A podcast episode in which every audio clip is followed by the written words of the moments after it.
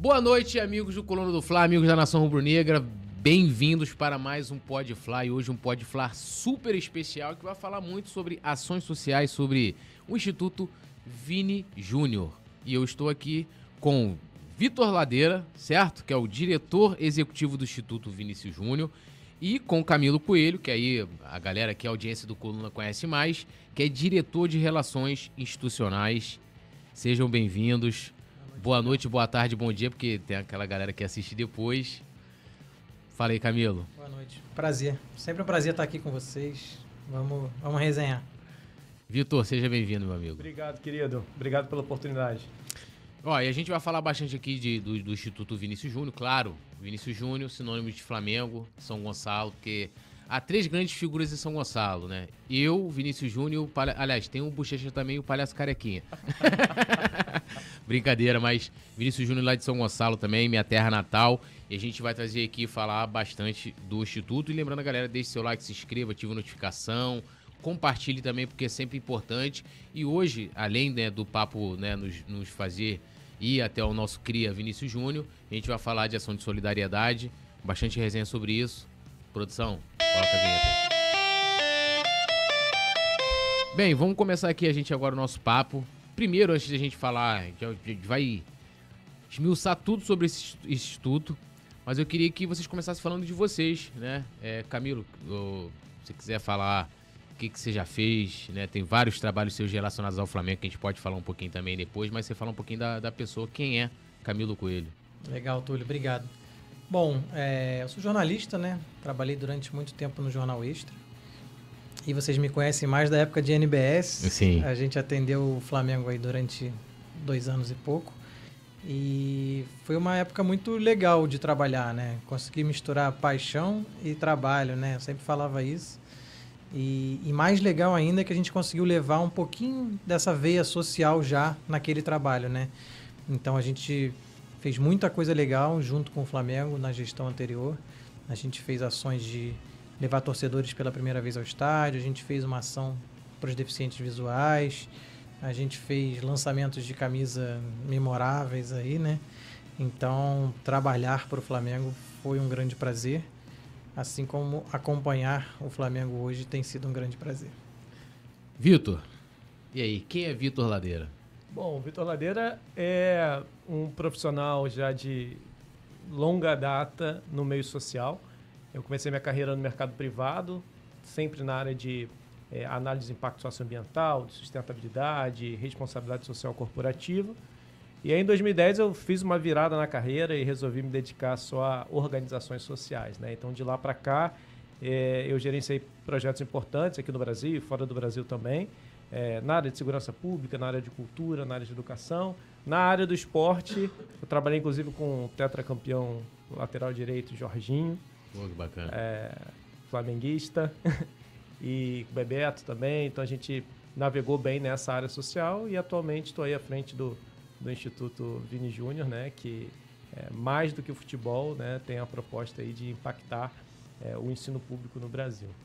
É, e, e, assim, a gente começar a falar dessa, da criação do Instituto, porque é, eu até estranhei, assim, estranhei no sentido do Vinícius Júnior ainda ser um, um, jovem, né, iniciando a carreira, e geralmente a gente vê, é, ah, sei lá, o cara parou de jogar bola, ou algum ex-presidente, Instituto Lula, Instituto Fernando Henrique, né, ou parou de jogar bola e se cria um instituto, eu queria que você falasse desse início, né? Como partiu, né, de, de do Vinícius Júnior também, né? Lógico, concordou de, de, de criar todo esse, esse movimento para poder fundar o Instituto, que é Vini Júnior, né? Não é Vinícius, Sim. Instituto Vini Júnior, né? É isso.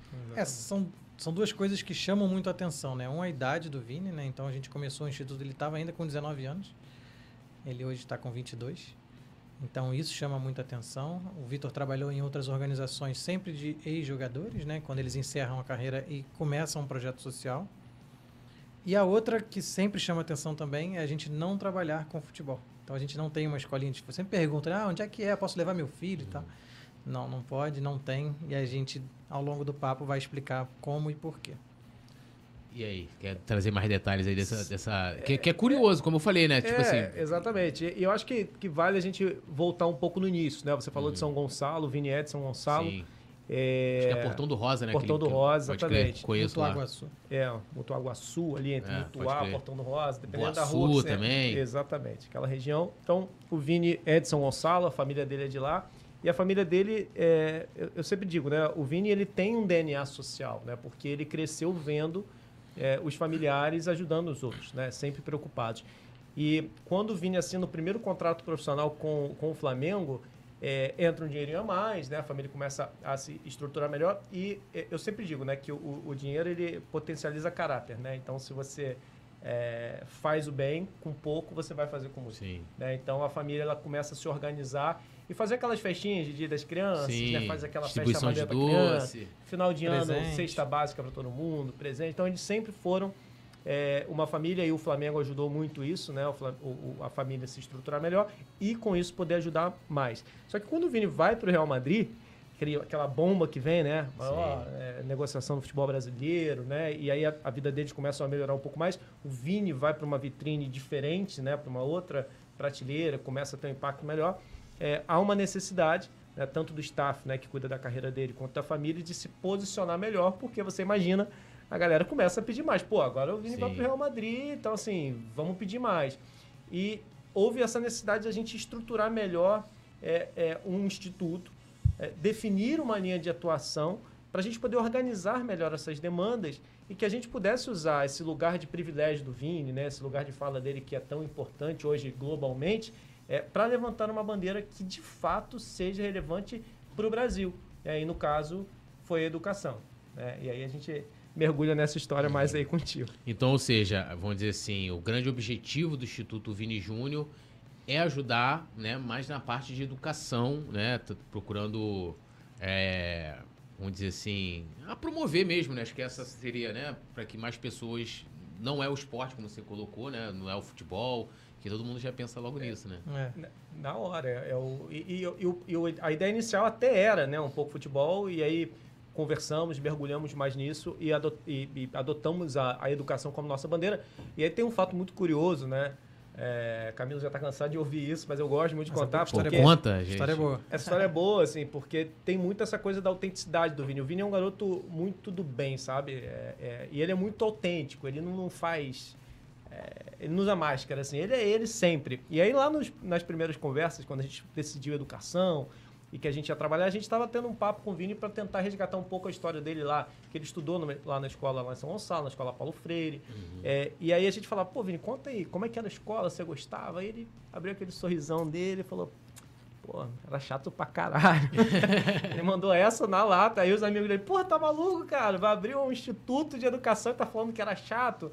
Ele, ah, pô, mas não tinha nada que você gostava? Ele, ah, eu gostava da educação física, gostava de jogar bola. Mas aí é que tá a parada. Nessa é, genuinidade dele, nessa, nessa autenticidade do Vini, né, nessa verdade que ele traz, foram definidos os dois principais pilares do Instituto. Olha que, que, que interessante. Uma, quando- como o Camilo falou, o Vini na época tinha 19 anos. Então, quando o Vini fala a escola pública era chata, ele está reverberando a voz de uma geração, cara. Sim. E de fato, a escola hoje, tradicional, né, com esse modelo do século XIX, assim, quadradão, não conversa com as novas gerações.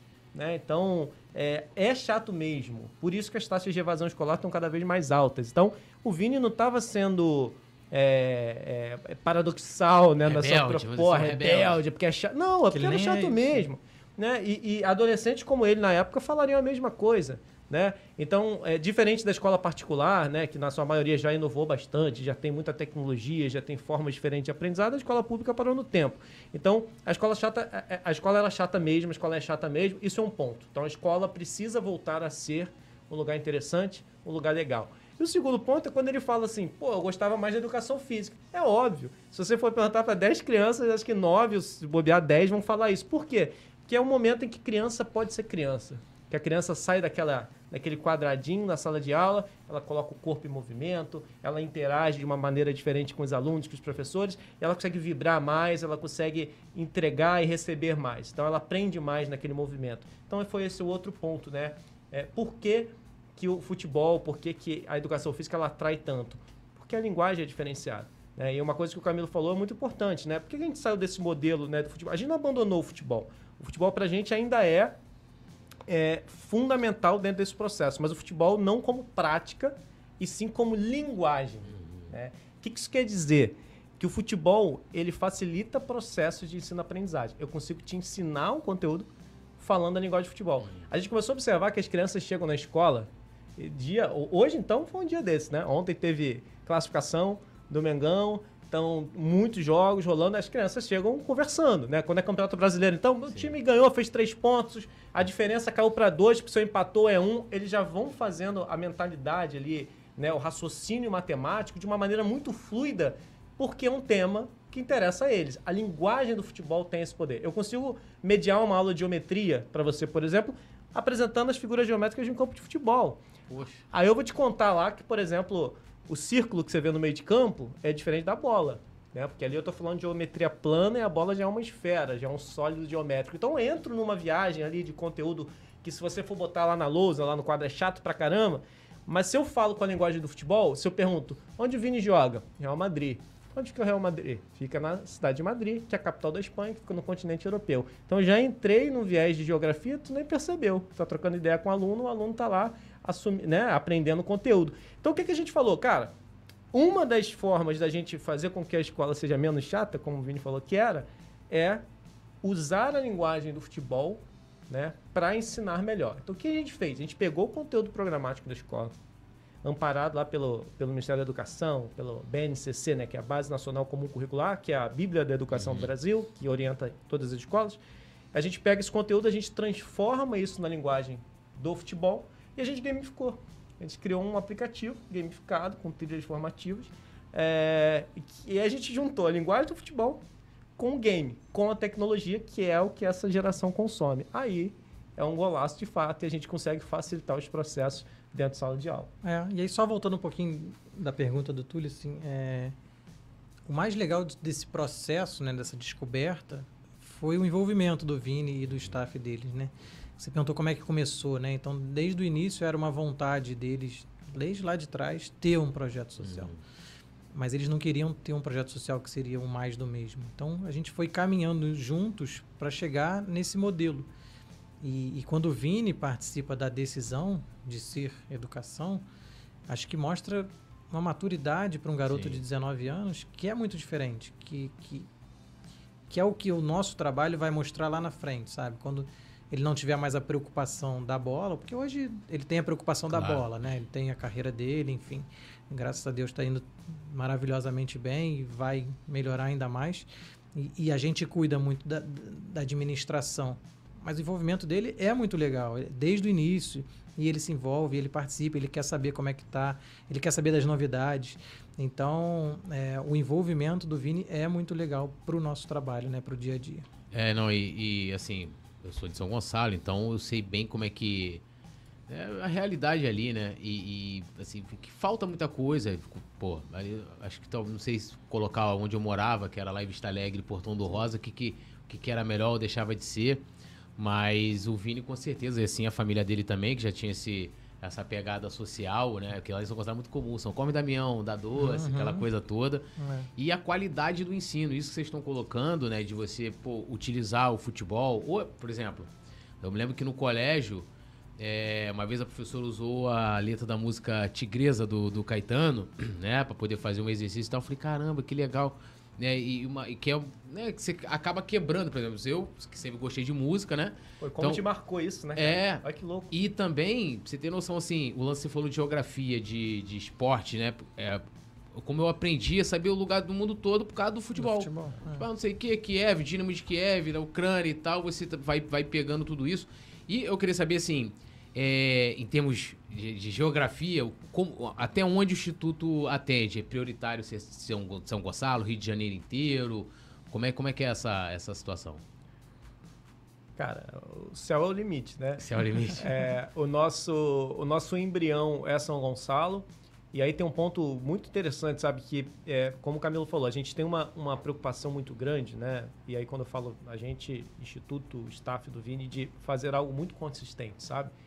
É, poderia ser um campinho lá. Sim. Poderia ser um campinho. E com não é uma crítica, jogando. né? Não é uma crítica, É não. muito Eu acho- legal o campinho, o trabalho que o Neymar faz é incrível. Sim. Então é muito legal. Só que a gente quis um outro caminho, né? É, a gente quis a meta, porque já tem muita gente fazendo campinhos. E, e eu, e- e eu acho que tem que ter mais, mas é, a gente preferiu ir para um outro lugar.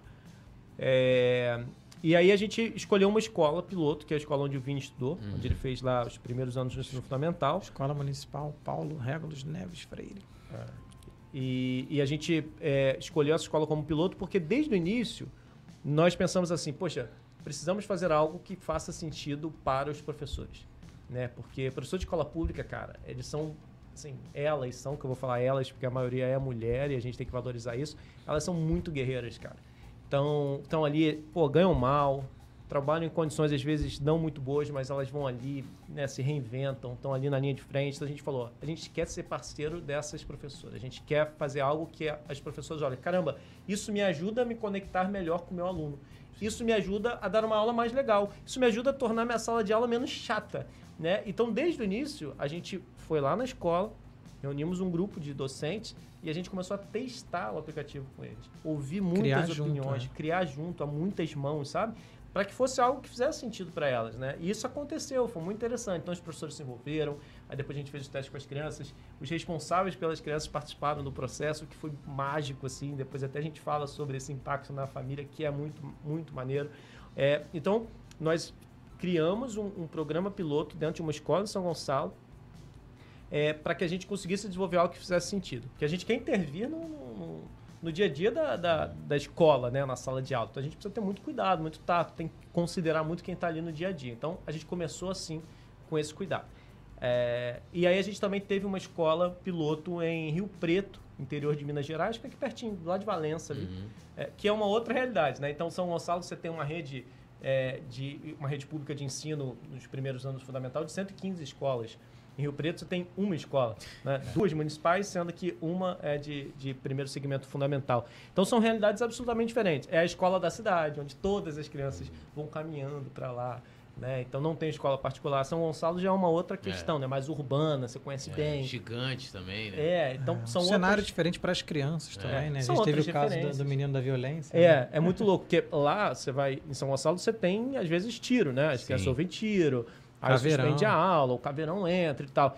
Lá em. A gente está fazendo uma pesquisa, né? Aprofundando bem nesses, nessas cidades, e aí a violência lá em Rio Preto é. É medo de apanhar na escola, porque a criança. sabe Aquela briga de Aham, escola, né? sei, que o menino sei. falou: ah, você vier amanhã, eu vou te Vou pegar. te pegar lá Te fora. pegar lá fora. Então, é- a violência ela é percebida de uma forma diferente. Isso vale para tudo, né? Não só a violência, mas o acesso a novas tecnologias, a inovação, os processos mesmo de aprendizado. Então, são bem diferentes. Lá é muito interior, né? Então a gente É. queria entender os dois Ah. cenários. Um cenário muito urbano, um Mais cenário urbano, interior. Porque se rodar nesses dois cenários, a gente roda em qualquer lugar, né? E, e mesmo assim lá, você, é, sendo in- interiorzão, teve alguma dificuldade porque você falou, trabalha com aplicativo, né? Tá ali dentro do, vamos dizer assim, o plano de ensino ali. Nesse caso, foi até melhor. É mesmo? É, curiosamente, foi até melhor. Porque a gente é, cria-se muito. Eu sempre, eu sempre digo isso, né? Acho que para a gente resolver problemas sociais, e problemas sociais são problemas complexos, né? A gente tem muita desculpa, né? Desculpa tem várias. Eu Sim. cansado. Por isso que a gente não avança né, em muitas áreas, porque as barreiras são muito grandes. Então, quando a gente falou tecnologia, ah, mas aqui não vai ter internet. Não vai... Tá bom, a gente põe, a gente ajuda. Então, e aí já pulando um pouco, né? A gente criou um método que, é, que a gente chama de CT Base, né? Que é o Centro de Tecnologias Educacionais Base. É, o que, que é isso? A gente identificou durante esse período de teste que a gente precisava viabilizar é, um, um, um mínimo necessário ali para que isso rodasse bem da sala de aula. Então, o CT Base ele é um tripé que vai envolver a tecnologia em si, como eu digo, que é o aplicativo base, mas também uma plataforma que a gente está desenvolvendo, que é o Scout, que é uma, te- é uma tecnologia que vai trazer a inteligência por trás dos dados de uso das crianças, vão facilitar o processo dos professores, vão notificar, por exemplo, ah, o Camilo teve dificuldade nessa trilha aqui, aí gera notificação, o professor consegue intervir, gera dados para a Secretaria de Educação, então é a tecnologia. O segundo é a infraestrutura mínima. Né? Então a gente pega uma sala de aula da escola, a gente adota essa sala, a gente reforma ela, a gente bota tipo vestiário, sabe? Estádio, grama sintética no chão, as fotos do Vini na parede, banco, puff, um espaço bem maneiro, né? Com os refletores. Então fica um clima maneiro, diferente da sala de aula, para a criança vivenciar aquilo. Um enxovalzinho com um conjunto de smartphone, tablet, computador para o professor, é, Smart TV na parede. Então a gente cria esse ambiente. Quando não tem internet, a gente facilita o processo. Às vezes tem, a maioria das escolas hoje Uhum. já tem, né? É, só que às vezes a internet não chega na sala, né? Então a gente bota um modem melhor, Uhum. bota um repetidor de sinal, então a gente dá essa melhoria mínima necessária para que o negócio possa rodar. É, e a gente faz o outro, outra perna aqui do tripé, o terceiro, e talvez o mais importante é a capacitação dos professores. Né? Então a gente reúne os professores, a gente dá uma capacitação inicial em que a gente vai falar não só do uso da tecnologia que a gente desenvolveu, mas inovação dos processos de ensino-aprendizagem, a BNCC, planejamento de aula, enfim. Então a gente vai trabalhar bem com os professores para que eles consigam perceber né, novas formas de ensinar. Como é que eu ensino com o futebol? Como é que eu ensino com o movimento? Sim. né? Porque a tecnologia, ela não é fim, ela é meio, né? Então não adianta, é, é, eu sempre brinco e eu gosto de participar, por enquanto ainda estou conseguindo, né, é, é, participar das primeiras formações, eu sempre brinco com os professores. Se acabar a luz, se acabar a internet, como é que eu ensino? Eu volto pro quadro? Não, eu levo as crianças lá para baixo. A gente vai fazer, então a gente faz com os professores atividades lúdicas, sabe, que usam corpo, usa bola, usa cone, então para a gente poder é, é, apresentar o mesmo conteúdo de uma forma diferenciada. Né? Isso conecta mais, isso facilita os processos. Então, é, o CT Base é exatamente essa, esse mínimo necessário para que o projeto rode e que para a escola possa perceber que há sim novas formas de se fazer. E aí, voltando à sua pergunta, né, de maneira mais objetiva, é dessa forma que a gente cresce, dessa forma que a gente agora chegou num ponto de expansão. Então, a gente consolidou esse, essa tecnologia nessas escolas piloto e agora a gente está numa fase de expansão. Então, a gente já está começando a ser convidado por alguns municípios aqui no Rio de Janeiro e fora, em outros estados, para que a gente leve essa tecnologia para outros lugares. E no fim do dia, o que a gente quer é isso. A gente quer é, que o nosso trabalho ele seja é, reconhecido e adotado como uma política pública né, educacional dentro dos municípios, né, no sentido de facilitar os processos de ensino-aprendizagem. A princípio, a gente está trabalhando, como eu disse, de primeiro a quinto ano do ensino fundamental. Mas tem mais novidades até o final do, do, do programa, a gente vai falar. Não, eu, eu, eu, eu queria saber assim, porque né, é muito interessante. Mas, por exemplo, lá, vou pegar aqui, vou pegar lá São Gonçalo, lá eles têm lá é, os livros didáticos do MEC, toda aquela programática do, do- já do colégio. E, e teve alguma dificuldade, assim, vocês, lógico, vocês chegam com uma grande estrutura, oferecendo internet, né, equipamento, né, aplicativo, software, né, no caso e tal. É, eles não tiveram assim, vamos assim, problema nenhum de deixar interferir nessa na programação de ensino ali da, da, da cidade? Eles quem? O seu eles é muito válido. Ah, às vezes o município, o estado. Legal, ótimo. É, assim, o mais legal é que a gente construiu junto, né? Então, a escola, que seria o, o ponto focal, é, não viu problemas porque eles estavam participando da construção junto com a gente. Claro que na nossa primeira reunião lá, eles falaram, pô, lá vem mais um projeto, vocês vão começar, daqui a seis meses vocês vão embora e a gente vai ficar aqui de mãos abanando. E a gente falou, não, não vamos sair. A gente vai com vocês até o final. É, E, e engraçado que nessa época a gente nem tinha falado do Vini ainda, né? Então, talvez até por isso eles falam, pô, lá vem mais dois jovens aí. Falei que a gente é jovem.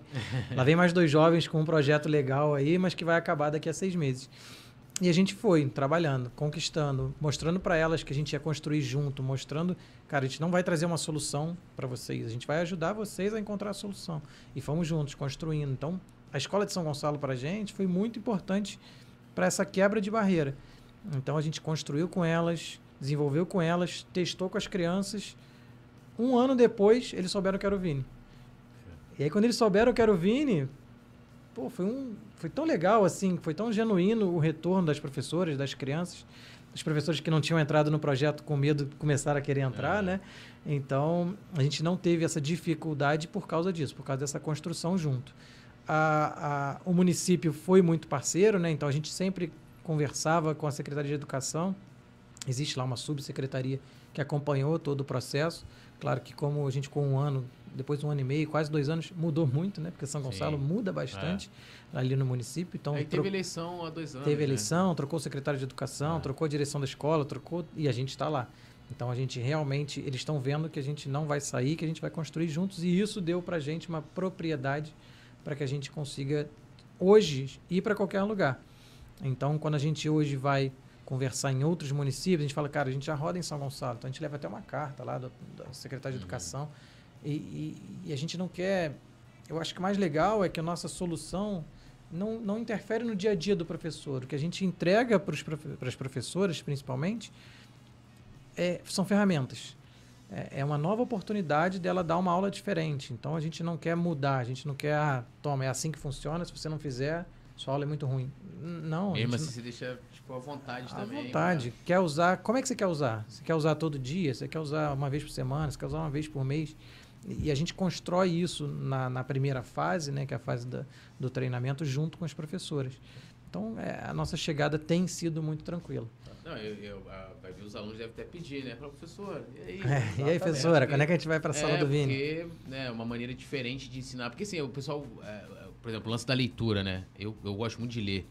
E aí as pessoas falam assim, pô, mas ler é chato. Por que, que ler é chato, né? Você estava falando que, pô, você utiliza o esporte, eu acho que é, você vai ler o que você gosta de ler. Perfeito. Né? Então, pô, você pega ali, pô, eu acho que, por exemplo, eu não sou o cara muito da matemática, mas de repente seria muito legal aprender sobre economia com esporte, uhum. né? Então, pô, é uma, é uma maneira diferente de você criar o interesse e a mesma coisa a leitura. E eu imagino que isso já deva...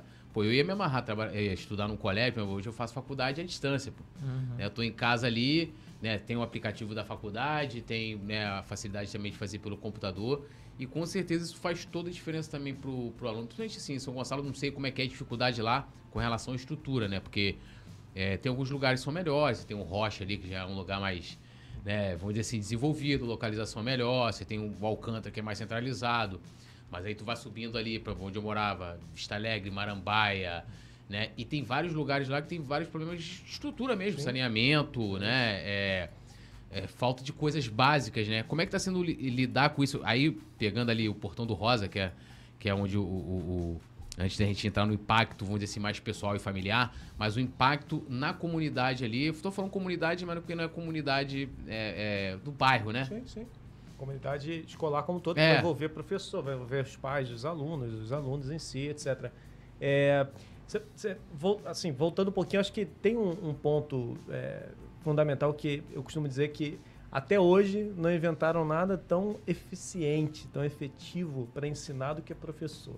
Uhum. Né? Eu acho que os professores eles são o ponto central disso. Né? Então, assim, é, o relacionamento humano, o, papel do professor ele é sempre fundamental. Então, a gente não é e nem queremos ser é, substitutivos. Né? A gente é complementar, como o Camilo bem disse. Né? Nós, nós levamos ferramentas e a gente auxilia os professores a se conectarem melhor com essa nova geração, né? Que fala diferente, que sente diferente, que, que quer aprender diferente, né? Que já chega na escola com muita informação diferente da nossa época, né? Sim. Que era só a TV e tal. As crianças hoje, né? Mesmo com poucos recursos, estão ali, acesso YouTube, né? Acesso, acesso TikTok, entra no Instagram, então tá ali com o celularzinho da mãe, do pai, Sim. do avó Mesmo e tal. Mesmo a molecada de São Gonçalo. Mesmo a molecada de lá. Então eles acessam, eles já chegam com uma carga de conteúdo muito, muito importante, muito interessado. E às vezes falta ali condições, como você disse, né, é, estruturais, para que os professores se conectem com essa turma. Então a gente facilita esse processo. Cara, deixa eu é, é, trazer para você algumas coisas que a gente desenvolveu com professores também, para você ver como que a gente consegue facilitar. Então, isso é um ponto. E aí, você trouxe essa ideia da comunidade, né? E eu vou falar sobre esse âmbito da comunidade escolar, que envolve as famílias, obviamente. Durante os testes, quando a gente começou a fazer os testes com as crianças, é, os responsáveis vinham né, trazer a criança junto, que a gente fazia testes individualizados, para a criança navegar, ver se fazia sentido, se era divertido, se ela estava tendo dificuldade e tal. E a gente gravou alguns desses testes, a gente ficava observando, né, para ver a reação das crianças e tal. Se tivesse alguma dúvida, que a gente percebia a interação dos pais, a curiosidade dos pais, né, e a, a, a interação deles. Por quê? Em muitos casos, nesses contextos sociais, é, quando a criança chega em casa com aquela fichinha da escola, uhum. do, do, exercício, do dever de casa, às vezes os responsáveis não conseguem ajudar eles na, na, resolução das questões, porque às vezes não aprenderam aquilo, ou esqueceram, né? Tanto Sim. tempo que você não, não, não, não atua, você, não, você fica meio assim frustrado de não poder ajudar a criança, a criança não tem suporte. Com o aplicativo, os, os responsáveis começavam a olhar assim, ó, isso, ó, pai, mãe, avó, tia, todo mundo que ia lá olhava e, pô, esse negócio aí, Vini Júnior, negócio de bola, contar gol, saldo de gol, esse negócio é campo de futebol, camisa, e o número. Aí começava a dar sugestão, não, clica aqui, ó.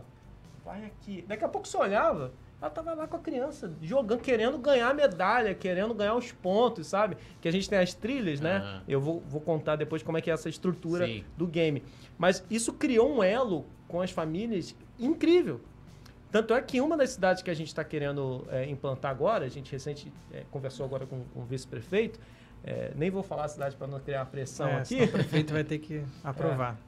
É, nem vou falar que é Maricá, porque já falei. O pessoal do Coluna vai lá. Pô, mas, mas, mas Maricá a gente tem lá pertinho, que é em Itaipuaçu, o Nazário. O Nazário Sim, é. total. É. E, a, a, e Maricá é uma cidade incrível, né? Que tem uma gestão muito boa, é, tem muita tecnologia. Recentemente eles compraram tablets lá para todos os alunos da rede. E aí a, a visão deles lá, muito interessante, que o Camilo falou uma coisa que, pra, só para a gente não perder, para puxar aqui o gancho, que a gente dá muita liberdade para que cada município, cada escola, cada sala de aula tenha a sua liberdade de uso. Então, é, por exemplo, vão ter escolas que vão usar isso para recuperação de conteúdo pós-pandemia. Então, as crianças que estão chegando agora na escola, depois de dois anos fora da escola, perderam ali dois anos, de, então eles vai lá e aprende os conteúdos de uma maneira mais rápida, né, mais interessante. Então, acelera aprendizado, né, corrige essa distorção que há a idade série. Né? Reforço escolar. Ah, Camilo tem dificuldade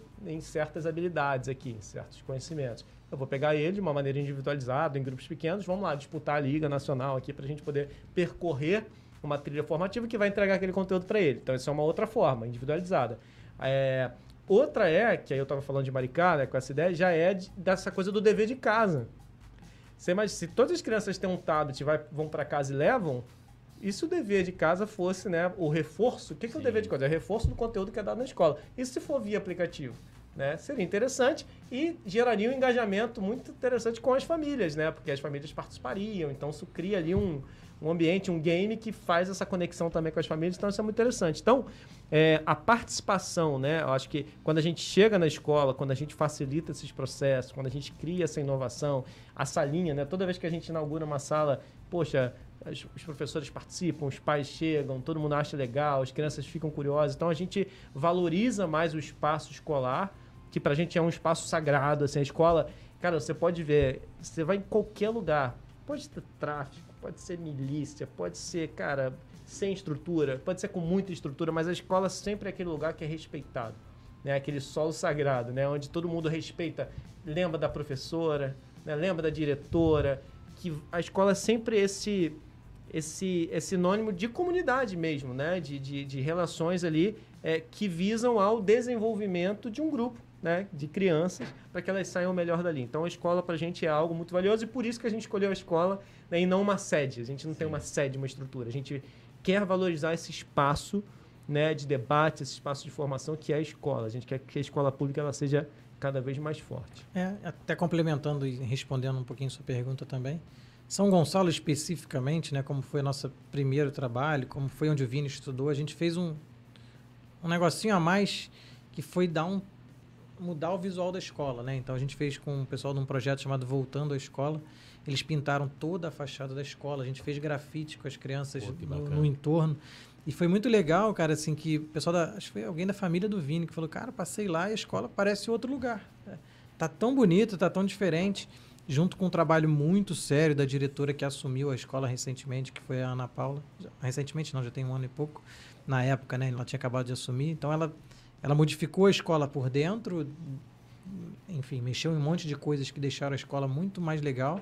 E a gente veio por fora e, e deu um, um, um tapa mesmo visual na escola para que eh, não é só as crianças quererem voltar para o aplicativo, elas que se sentirem prazer de estar na escola, sentirem, pô, tô chegando num lugar bonito, tô chegando num lugar onde eu quero estar. Assim... Então, é, é- é- isso para a comunidade foi muito legal, né? Ouvir que alguém passou e lá e falou, pô, a escola parece outro lugar, eu reparei, tá muito lindo e tal. Isso para a gente é, que está ali entregando um- uma coisa diferente para São Gonçalo e especificamente para aquela região, foi muito legal. É, e, e falando assim, o Vinícius Júnior, né, ele é um jovem. é, por exemplo, eu estava vendo recentemente ele numa entrevista, ele tava. Ele falou em espanhol, eu falei, pô, já tá já, né? Já, ou seja, ele tá estudando, ele tá é, é, se antenando, já aprendendo mais uma língua. É, o quanto, e aí, lógico, em termos de, de marketing, vocês vão saber explicar isso, É, isso é bom, assim, tanto para a comunidade, como você falou, pô, vocês levaram o projeto, ele não tinha falado que era o lance tipo Vinícius Júnior e tal. O quanto, mesmo ele sendo jovem, isso vai impactando o sucesso dele também, né? De quanto isso impacta e ajuda também o Instituto a, a alavancar com seus, seus projetos. É, é, claro que não, não tem relação nenhuma. Enfim, é, tem umas coisas que são energia, né? Sim. Mas desde que a gente começou o trabalho, a gente começou em em 2019, quando, desde quando a gente lançou, foi quando ele começou, a carreira dele começou a, a crescer ainda mais. Lógico que o mérito é todo dele, né? Sim. né? Por toda a preparação, todo o mental, todo o físico que ele faz. O Ancelotti, que, que encaixou ele muito bem, Benzema, todo, tudo isso é parte do processo. Mas eu ainda acredito que tem um negócio de energia ali com... Cara, ele está desde então com um projeto social, né? Ele está... É, enfim, é, foi o pessoal que trabalha mais próximo a ele falou, cara, foi a única vez que eu vi o Vini chorar. E foi no jantar do Instituto. É mesmo? É, que ele falou, cara, eu tô conseguindo realizar o sonho da minha família, sabe? De estar tá, é, devolvendo para as pessoas que participaram da minha infância e tal. Então, é importante demais para ele. E a gente sabe que ele estando bem mentalmente, isso é parte do mental dele, uhum. é importante para a evolução dele, para ele voltar com X aí no final do ano. Então, a gente acredita muito que, que essa parte de energia ajudou muito também nessa, nessa guinada da carreira dele. E claro, para a gente como instituto, quanto maior o Vini tiver, maior é, vai ser o nosso impacto. Isso a gente trabalha com marketing, sabe bem. Então, as pessoas estão procurando o Vini. Como é que eu posso te ajudar? Como é que eu posso participar? Como é que eu posso estar junto de você nisso? A gente conversa com muitas empresas, né? E sempre que a gente conversa, eu falo, cara, a gente está em busca de parceiros. A nossa missão é muito grande, é muito profunda. É, tem um ponto que eu queria puxar aqui dentro disso, que essa tecnologia, aplicativo, internet, nas escolas particulares já tem. É, isso aí é. já roda. O meu filho estuda em escola particular, o filho dele também. Então, isso já existe na escola particular. O que a gente está fazendo de diferente é levando para a pública. A gente está como terceiro setor, o nosso romântico do terceiro setor sempre fala, uhum. a gente está fazendo o que tem que ser feito. A gente está testando, está modelando para que depois lá na frente um município, um estado transforme isso em política pública. Então, 70% das crianças estão em escola pública. Então, é muito grande, é muito profundo. A gente tem o Brasil inteiro para atuar. E, e quanto mais gente tiver ao nosso lado, quanto mais o Vini cresce, mais gente quer estar do nosso lado para trabalhar nisso com a gente. Então as empresas procuram, marcas procuram, pessoas procuram. Cara, como é que eu posso ajudar? Como é que, que, que eu posso fazer para isso crescer? A gente está criando agora um sócio torcedor do, do instituto para que a gente consiga mais apoio também, porque é, é muito grande o trabalho, né? A gente quer realmente estar tá em. Eu queria estar tá em todas as escolas do Brasil.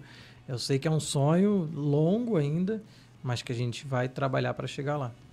É, não, e, e, o interessante também, assim, vocês tiveram alguma dificuldade, por exemplo, pô, chega lá, sou lá o subprefeito, sei lá, secretário de educação, aí todo mundo acostumado com aquele livro didático, aquela aula, né, modorrenta, aquela coisa que muitas vezes né, o jovem não gosta. Chegou a falar, ó, vou apresentar aqui um aplicativo, tem o, né, o lance aqui, o game, tem não sei o quê.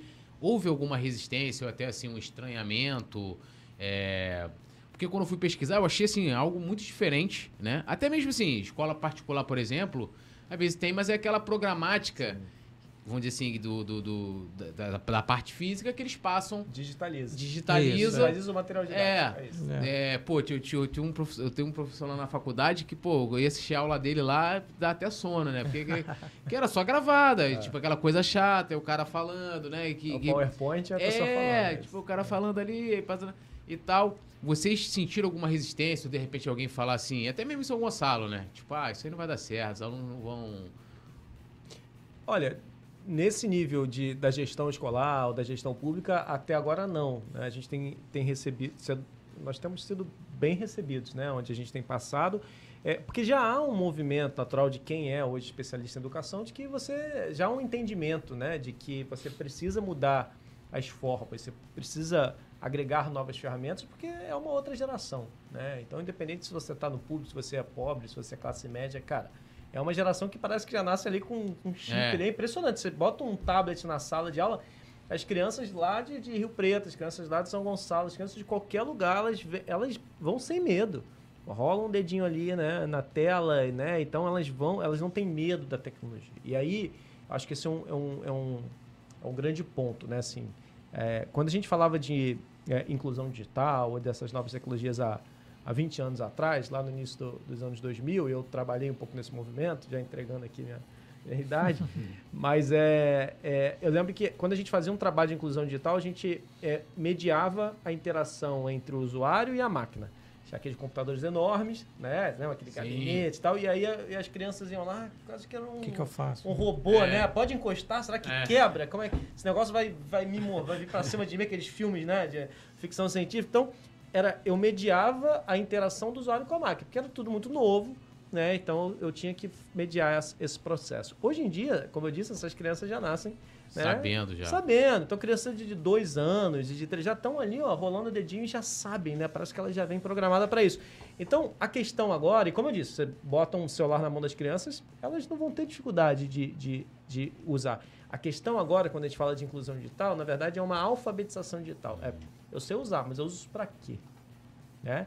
É, qual é o fim dessa ferramenta? Porque eu, a tecnologia ela não é o fim, a tecnologia é uma ferramenta. Então, eu posso saber usar, eu posso ter em casa, mas eu posso ficar o dia inteiro no TikTok. Nada contra o é. TikTok, é. mas assim, é, é, ou né, fazendo selfie ali, olhando. Então, é, é, a gente precisa fazer essas novas gerações entenderem que a tecnologia hoje é uma porta para o mundo.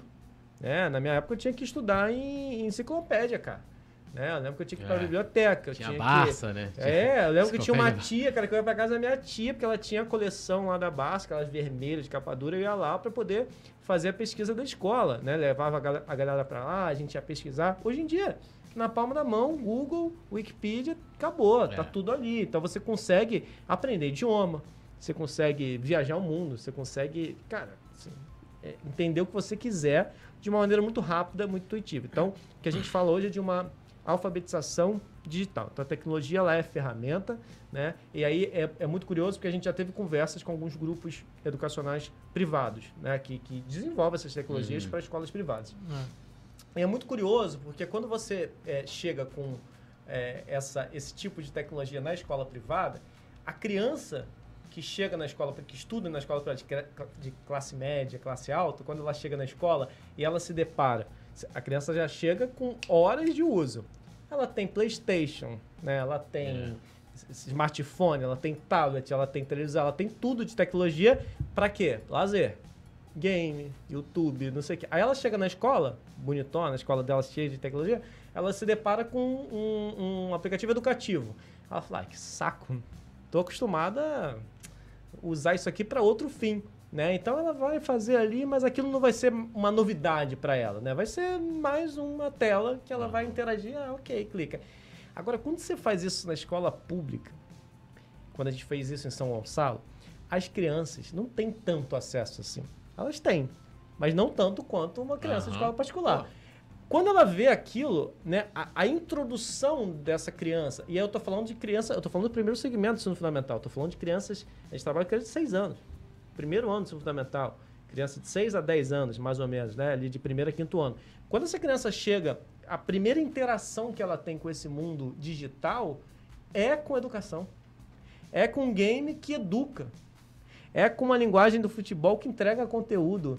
Então, a, ela valoriza pra caramba aquele negócio. Que ela fala, cara, que maneiro. Então, olha isso. Você vai criando uma geração uhum.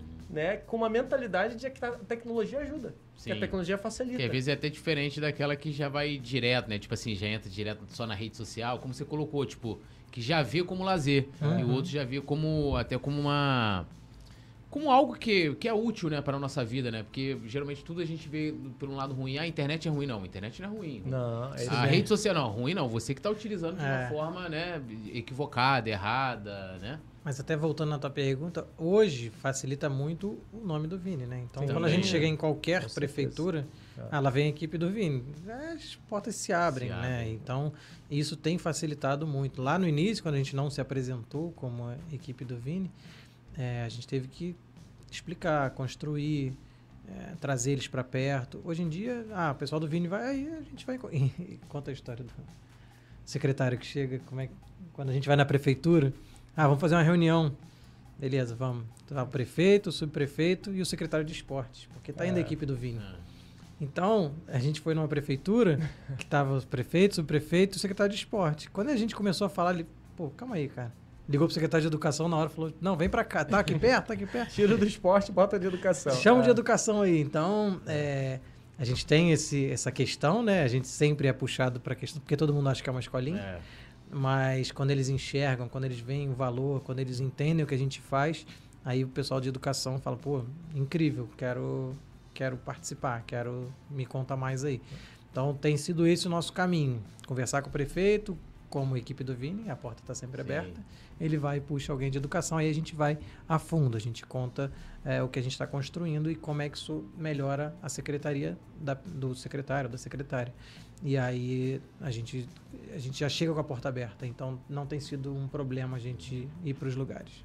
É, e, e, assim, vocês têm já assim, contabilizado quantas crianças vocês já, já, já utilizam, no caso aí, né, todo- o Instituto Vini Júnior está atendendo, quantas.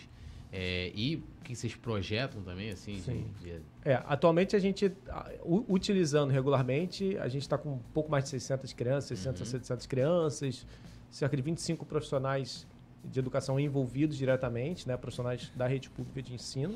É, mas a gente já tem aí a previsão até o final do ano, isso vai aumentar Maricá, inclusive, até o final do ano, ou não? Só, Não sei, Depende vai depender do- deles. né? secretário agora. Então, alô, secretário de Maricá, vambora. hein? Boa. Mas a gente quer expandir bastante. Então, até o final do ano, esse número vai aumentar, é, vai multiplicar por quatro, pelo menos, tá? É, a gente Então, vai abrir mais pelo menos mais quatro é, escolas. vai pelo menos para 3 mil crianças até o final do ano, mais ou menos. E pra dar conta de tudo isso. É, mais 150 profissionais, mais ou menos. É, a equipe vai crescendo, né, gradativamente. A, a vantagem é que é tecnologia, né? Então, a gente consegue rapidamente implantar e expandir, né? E ter esse controle de, de- da aplicabilidade, etc. Então, isso pra É. gente é muito... Tem um ponto importante aí que o Túlio não perguntou porque ele é um gentleman. Mas investimento do Vini, cara, 100%. É. Não, eu A ia entrar gente- nisso aí. É, a gente nunca, até hoje, a gente nunca pediu dinheiro para ninguém, né? Então, o Vini faz questão de fazer esse investimento. É, a gente ficou um ano trabalhando sem falar nada, né? A gente ficou um ano trabalhando, foi até na época da pandemia, né? Então a gente tinha várias dificuldades, mas a gente também queria ali naquele um ano é, desenvolver melhor o aplicativo, testar, conversar com os professores, enfim. E o Vini ficou pagando um ano sem falar nada. E ele tá ago- agora a gente já completou o segundo ano, né? Na verdade a gente fala que fez um ano agora porque ele, ele um ano de lançado, né? É, então a gente já está trabalhando dois anos, mas ele tem um ano de vida o instituto e continua sendo um investimento do Vini. Então isso é muito importante. É, isso tira o peso de quem tem uma organização social. O Vitor trabalhou muito tempo com isso. Tira o peso daquele negócio de ter sempre alguém no teu pescoço, falando, Uhum. cara, o dinheiro vai. E aí, eu preciso do dinheiro, eu preciso atender mais gente e tal. Então, o Vini dá pra gente toda essa tranquilidade de trabalho, né? Da gente conseguir desenvolver o produto bem, da gente conseguir é, ampliar agora tudo com o investimento dele. Então, isso tem facilitado muito. Quando a gente chega agora na- no momento da expansão, por isso eu digo que a gente está buscando parceiros, não estou buscando investidores, não estou buscando patrocinador, eu estou buscando parceiros, marcas, pessoas que queiram ajudar a gente nessa construção. Então, se a gente vai estar em seis escolas até o final do ano, a gente poderia estar em 500 se entrasse alguém pesado. A gente Uhum. pode estar em mil, a gente pode... a- E aí, no caso, essa contribuição é o quê? São- São mais pessoas? É, É, para a gente estar em desenvolvedores? 500 em mil é marca, né? Então é Sim. uma marca que vai chegar e vai, ah, quero comprar 500 salas, quero comprar mil salas. Pô, bota aqui na, na área onde eu atuo, vamos levar para o Nordeste, vamos levar para o Norte. São marcas que vêm e, e entram com a gente no jogo, né? A gente costuma dizer que entram com a gente no jogo, quero levar vocês para lá, vamos ajudar a educação aqui e tal.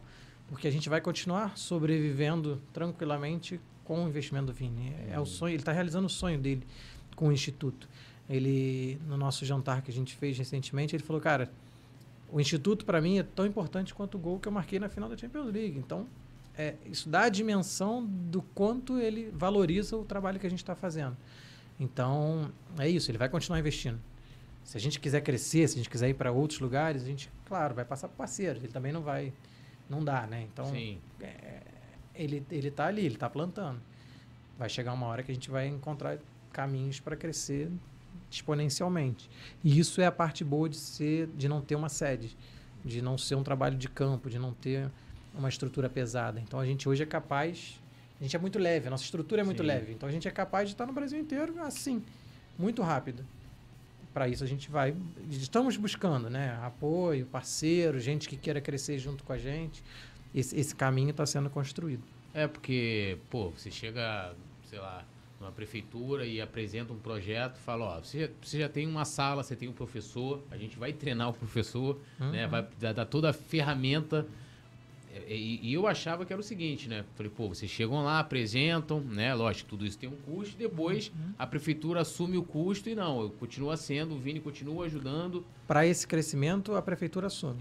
Sim, Esse cresci- O Vini, a gente tem um orçamento para ter um X número de salas. sim, Para a gente crescer exponencialmente, a prefeitura assume, a, mas é, é tão baixo que quando a gente fala, os prefeitos falam, pô, sério, só isso? A gente fala, é, uma cara, organização porque sem fins lucrativos. Aham. né? A gente então, não- tendo 100, 200 mil escolas, para a organização isso não representa nenhum ganho financeiro. Né? Então, é, é o custo de fato Uhum. da implementação. Então, um É- valor é bem- muito barato, né? é, E, e quantos profissionais são envolvidos com o Instituto Júnior, assim, trabalhando? É, hoje a gente tem uma equipe que gira aí em torno de 15 pessoas, tá? Então, um grupo ali de cerca de 10 mais fixos, né, dedicados e flutua mais ali na área de desenvolvimento, né, que são mais é, uma galera hora, né? de educação, uma galera de tecnologia e uma galera de comunicação. Então tem uma galera. Mas é legal, né, a gente é, essa, essa, essa nossa é, potência de expandir, né? E aí eu volto sempre para essa questão do futebol, né? Que embora seja educação, o futebol ele é, como eu disse, a linguagem, né? O futebol ele é essa é o que move a paixão, né? É o que faz com que o aprendizado seja mais Sim. legal, seja mais interessante, é o que abre as portas, inclusive, quando eu chego e falo que é o Vini, então, nossa, é o Vini, que legal, o que, que ele- esse cara tem para me contar, né? O que, que ele está fazendo aí de bom? Então, acho que dá credibilidade e mexe com paixão e aí a gente consegue expandir, né? E aí é é só você ver, né? Eu sempre gosto de trazer essa referência, mas hoje você tem mais países filiados à FIFA do que à ONU. É. Isso é louco, cara, porque você vê a, a- a potência que é esse negócio chamado futebol. E o que a gente quer trazer com o Instituto Vini Júnior é como é que eu uso essa potência do futebol para transformar uma coisa que é, é mandatória para que o nosso país melhore, que é a educação. É. E a educação de base. E como é mal É. utilizado, né? É, o Flamengo utiliza muito mal, né?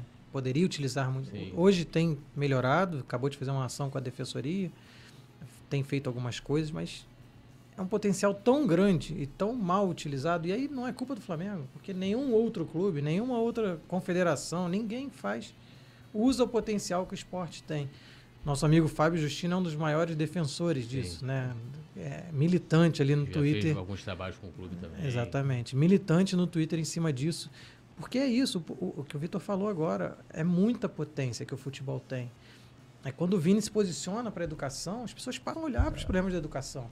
Quando o Rashford se posiciona lá na Inglaterra, as pessoas passam a olhar para o problema. Quando o LeBron se posiciona né, na- nos Estados Unidos, as pessoas passam a olhar para o problema. O a questão do racismo do- lá nos Estados Unidos, quando os meninos da NBA entraram de cabeça nisso, as pessoas passaram a olhar. É, então, é, a força do esporte é muito grande, a comunicação, aonde eles chegam, é muito grande. E, Então, com, e com essa nova geração, então, isso se potencializa, porque o atleta hoje, ele não é só atleta, ele é um influenciador. Sim. Uhum. Porque há anos atrás a gente não tinha redes sociais. Rede social é um fenômeno É. recente. É. Então, né, quando você tinha os grandes cra- craques antigamente, você imagina, o Zico. O Zico não, É. não tinha essa influência que ele tem, que ele teria hoje, talvez. tem com a nossa Né? geração. É, é, é, é, tem mais aquilo de quem acompanhava. É, que a gente- quem é os jornal, jogos. TV, Era é, jornal, TV claro. e ponto. Mas você não viu o dia a dia do Zico É. né? Você não via né, o que, que ele fazia no dia a dia e tal. Hoje em dia, não. Hoje em dia, os atletas, você vê o que, que ele faz. Ele treinando em casa, ele Sim, comendo, ele A saindo. música que ele ele- gosta. a música que ele gosta, né? Então você vai ver o estilo de vida. E isso, quando você vê um jogador com mais, sei lá, 100 milhões de seguidores, no mundo todo, né? Então ele vira um influenciador também, né? E aí você influencia para quê? Você influencia em que sentido, com qual propósito, né? Então quando o Vini chega e fala, cara, eu quero influenciar a educação, quero levantar essa bandeira. Isso tem uma potência, sabe? Sim. É absurda. Né? E as próprias crianças que se inspiram nele, falam, pô, adoro o Vini, tal, o Vini é meu cara, e fala, cara, o Vini fala que educação é legal. O Vini me mostra que com o futebol eu consigo aprender. Né? Que não é só sobre jogar futebol, Sim. é sobre aprender com o que o futebol nos traz. Né? Então, Isso é muito forte, sabe? Isso é muito. Então, quando a gente fala de expandir, da gente dessa nossa ousadia, né? E o Vini é muito ousado, né? No campo, é disso mesmo. A gente acredita que com essa potência que o esporte tem, né? E com a posição que o Vini tem hoje, a gente vai conseguir sim é, ser um, um grande player assim nessa luta por uma educação pública melhor. Né? E é aí que a gente quer ir. Isso a gente ouve de todos os lados, Túlio, assim, da galera que milita no tema de educação há um tempão, que uhum. fala, pô, cara, finalmente alguém com uma voz do tamanho do Vini tá olhando para educação. E é até bom para ele também, né? Porque, assim, por exemplo, quando né, eu comecei a ver a divulgação do, do Instituto, é, e você ali né, retweetando e compartilhando e tal, eu falei assim, pô, o Vinícius Júnior tá com... E eu até achei que era, no início, assim, falei, pô, deve ser alguma coisa ligada ao esporte, aquela coisa sempre, né, a escolinha, é. ó, é. oh, mas você vai me comprovar aqui que você estuda, né? Uhum. E sempre tem o, a maneira de você burlar essa parada, né? E depois que eu vi que era algo totalmente direcionado, né, à educação, de, de ajudar, né, por exemplo, São Gonçalo, como eu falei, é um local que, por exemplo, é vizinho de Niterói. Mas você olha que quais pessoas você conhece que tem muito mais evidência que saem de Niterói? Muito mais, porque é uma cidade melhor, tem uma estrutura melhor, né? E aí eu não vou colocar questões de, de política, até porque eu não entendo, nunca morei lá em Niterói, mas é melhor que São Gonçalo, né? E você pega e, e pô, Vinícius Júnior, saiu de São Gonçalo, ele tá ali, como você falou. Ele tá jogando bola, mas ele tá falando de educação, até porque as crianças também têm que ter aquela noção de que o Vinícius Júnior, ele é, é assim, é, é acima da média, né? A qualidade que ele tem. E ele é, é uma realidade. Ele é, ele é fora da, da, curva, né? Porque nem todos são jogadores de futebol. A gente tem um monte ah. que são de, de, Série B, Série C. Joga, outros que nem conseguem chegar a jogar futebol. E como é que vai ser, né? É. E, e assim, eu queria que vocês, vocês também, assim. A gente está vivendo agora um momento de campanha política, né? Então, há muitas pessoas que querem muitas vezes se aproveitar de pautas importantes como essa, para lugares importantes como São Gonçalo, que é um município gigantesco, né? Inclusive, é o segundo, se eu não me engano, acho que é o segundo maior colégio eleitoral do Rio de Janeiro. É, como, é que tem, como é que é essa aproximação? Lógico, quem está lá no executivo, vocês têm que ter essa, essa esse contato, é, é natural, não, não, tem jeito. E, lógico, uma política do bem é sempre bem-vinda. Então, o cara chega ali, um prefeito, um subsecretário, e fala: olha, fechei aqui uma parceria com. Eu não vejo problema nenhum. Mas como é que tá essa relação, tipo, vocês têm medo desse uso político? Como é que, né, nessa parte aí de preocupação, como é que tá esse cuidado nessa seara que muitas vezes é até polêmica? Tá, deixa eu só voltar um ponto que é muito importante uhum. que você estava falando, que é, tem uma frase do, do Vini logo no início, quando ele começa, quando a gente começa a trabalhar juntos, que é, cara, a gente não quer criar um novo Vinícius Júnior, a gente não quer criar um novo Neymar, a gente não quer criar um novo LeBron. Que é exatamente sobre isso, cara, assim, é, para virar o Vinícius Júnior é, é, um em um zilhão. Sim. É, é, para virar jogador já é difícil. Para você, Flamengo, Real Madrid, é mais difícil ainda. Então, o, o Vini tem muito isso na cabeça dele. A gente não está criando jogador de futebol, né? Por isso até a gente saiu dessa, dessa questão da escolinha. Porque a gente está criando uma pessoa melhor, sabe? Um, um ser humano melhor. O Vini fala isso muito bem. Então, quando a gente vai para a educação, que é a base de tudo, a gente está querendo criar um ser humano melhor. Se ele vai ser engenheiro, se ele vai ser gari, se ele vai ser professor, o que ele quiser ser, ele vai ser. O que a pessoa conseguir chegar, ela vai, vai ser. Então, isso foge muito dos trabalhos sociais de atletas como um todo, né? A gente não quer formar atleta. A gente não quer descobrir um novo Vini para a gente ser o empresário dele, para a gente... Sim. Não, a gente não quer isso.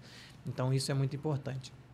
E aí, voltando na questão política, né, é, é sempre uma preocupação. É, a gente lida hoje da melhor forma possível, né?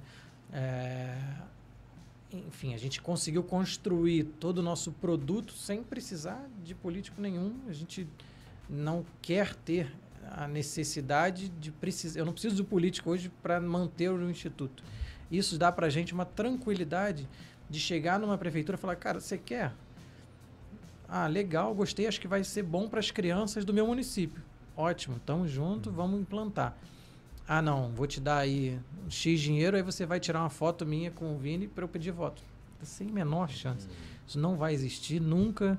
É, esqueçam, esqueçam, nunca vai acontecer. Cara, eu quero melhorar o meu município. Toma aqui, esse aqui é meu secretário de educação, lida diretamente com ele. Se for transformador mesmo, eu vou botar no meu município. Pô, legal. Nossa abordagem é muito técnica. Técnica. Né? Sempre procura ir pelo viés técnico. É, a gente está tendo agora uma experiência aqui no município do Rio. Né? Uhum. A gente é, sentou lá com o secretário de educação e a gente não foi pedir nada. E, e foi até interessante que ele falou: Nossa, estou acostumado a receber um monte de gente aqui pedindo coisa, né? Não, a gente ofereceu para ele, inclusive, uma, uma oportunidade de a gente fazer um piloto bancado pelo Instituto. Você me indica a escola. Eu quero uma escola piloto, onde a gente vai aplicar, né, formar os professores, aplicar, e uma escola controle, né, que é uma escola que a gente vai acompanhar para a gente poder medir o impacto real, com base em evidências, pesquisa. A gente vai lá, faz um marco zero, uma pesquisa, entrevista professor, entrevista aluno, avalia como que está a condição né, dos alunos ali, a performance, faz a mesma coisa na outra escola e a gente vai medindo isso ao longo do tempo. Eu falei, olha, depois que a gente medir tudo, a gente vai te apresentar os resultados. Se você olhar e falar, pô, legal, os professores gostaram, a escola, a diretora gostou, né, os técnicos da secretaria falaram, pô, realmente isso pode ser útil para a gente, aí você adota isso, você bota isso no seu município, você adota. Agora, a gente tem essa condição hoje, né, até pelo Vini, como o Camilo bem disse, né, é, é bancar, essa tranquilidade essa tranquilidade para a gente fazer algo que a gente e não fica... dá autonomia também, né? Total. Autonomia, a gente não preciso não, de política. Preciso. Essa é que é a grande é. questão. Não preciso de política. E sim, a gente sabe. Pô, eu trabalhei no jornal um tempão. Eu sei quando o político quer um negócio, quando ele, quando ele realmente é um político. E, cara, a gente tem, tem sido bem surpreendente, assim, que a gente tem ido em municípios muito legais, cara. A gente tem conhecido gestores públicos, né? Não é. vou nem chamar de políticos, gestores públicos, sim. que eles são gestores públicos. Muito legais, assim. Então, é, acho que como eles sabem, os políticos se falam. Eles sabem que a gente não está querendo Sim. entrar para o esquema. Então, eles se falam, cara, não, ali a galera é séria. E a gente tem, isso tem levado a gente para gestores muito legais. Então, tem sido também uma experiência legal da gente encontrar, é, não políticos, mas bons gestores de municípios. É, e, e, assim, o, o, como, como, que o Vini se preocupa com isso aí? Tipo assim, às vezes chega, ó, quero aqui um relatório, quero, chega ou tem alguém que faz isso, ou a própria família dele, porque pelo que eu vi, a família também é, acompanha de forma muito próxima, né, a questão do estudo. Porque, assim, eu, eu para mim, assim, é algo muito bacana, ainda mais voltado para educação. E, assim, a galera tem que entender que tem que saber ler, saber escrever, tra trabalhar no coluna, tem que saber escrever, e rápido. Né? A galera da redação é aquela loucura Senão ali. já toma uma porradinha no Twitter. É, tem isso ainda. Esqueceu uma vírgula, esqueceu não sei o quê. Então é, é uma questão de, ainda mais aliando, né?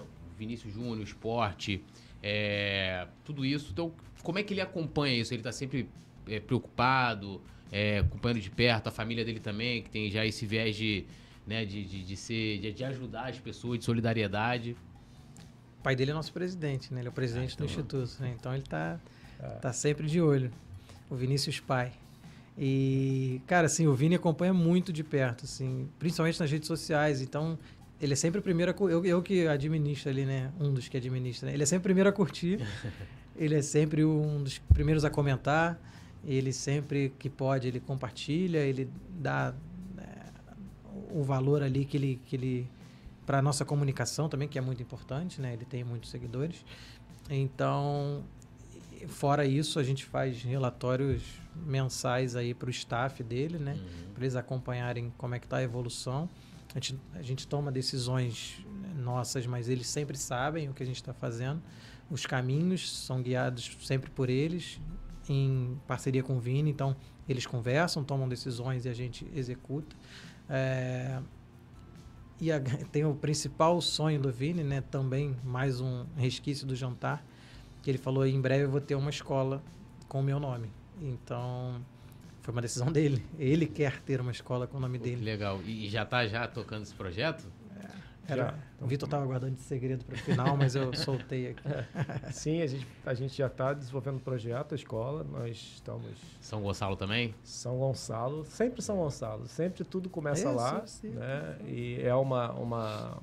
O Vini exige sempre isso, que tudo que a gente for desenvolver de novo, primeiro seja testado em São Gonçalo, que São Gonçalo sempre, sempre seja o pioneiro. É, e a escola é um sonho do Vini, de fato. A gente é, começou a pensar né, como é, colocar isso em prática e como que isso colabora com um plano maior nosso. Né? Porque, como eu disse, a gente hoje trabalha no primeiro segmento do ensino fundamental, né? primeiro a quinto ano do ensino isso. fundamental. Para o ano que vem, a gente vai começar a desenvolver um produto específico para sexto a nono ano. Que já, já, exige um pouco mais de jogo de cintura, porque são os adolescentes, tem que ter uma outra linguagem. linguagem diferente. Então a gente já testou que o modelo que a gente tem hoje no primeiro segmento já não funciona para o segundo, então a gente vai desenvolver um produto específico para eles. E a escola, ela vem um passo atrás, mais na base ainda, que na verdade é uma pré-escola, que a gente quer trabalhar com as crianças de 4 a 6 anos.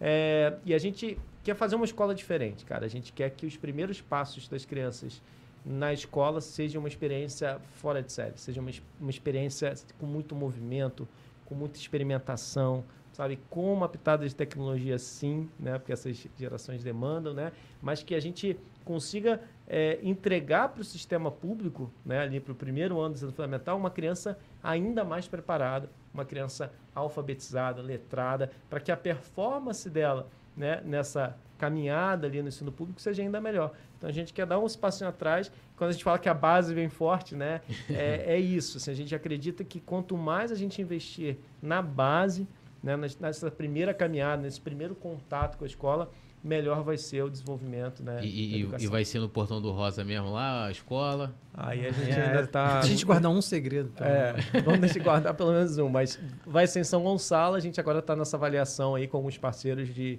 de onde vai ser esse lugar, mas é um projeto que vai é, ser mais rápido do que a gente imaginava. Acho que para o ano que vem a gente já vai conseguir. O mais legal, Túlio, sim, que vai ser uma escola particular, né? É, com, Priva, dinheiro com dinheiro privado. privado e pública, né? Aberta. A, vai ter um, lá uma entidade privada com uma é, filantropia, vamos dizer exatamente. assim, né? Aberto a. E o que a gente quer com essa escola é testar um novo modelo de escola pública. Uhum mais uma vez. Então a gente vai testar, a gente vai errar, a gente vai acertar, a gente Sim. vai errar, acertar. Vamos criar um modelo, modelo pronto, funcionando. Pô, traz para cá. A gente vai, ó, tá aqui, o modelo é esse. Quem sabe a gente não está encontrando aí um novo modelo para os governos, para os municípios, para porque às vezes eles gastam o mesmo dinheiro, só que fazem porque o Vitor fala muito isso, né? O político hoje não pode errar. Ele tem quatro anos. No primeiro ano ele tem que entender onde ele está. No segundo ano ele tem que conseguir dinheiro, no terceiro ano ele executa, no quarto ele vai embora. É. Então ele está fazendo a campanha para a campanha para tentar voltar. É. Então eles não é. têm tempo. Claro que tem muitos que não estão nem aí, mas quem quer, às vezes não tem tempo mesmo, realmente. Então o terceiro setor entra nessa lacuna. Então a gente vai errar, a gente vai acertar e tal. Ah, não, chegamos aqui, o modelo. Como foi o CIEP, né? O CIEP funcionou Sim. muito bem durante muito estudei tempo. No, estudei em Brisolão. É isso. Chegamos no novo modelo. Tá aqui, ó. Se funcionar assim, vai ser bem melhor. Vamos botar?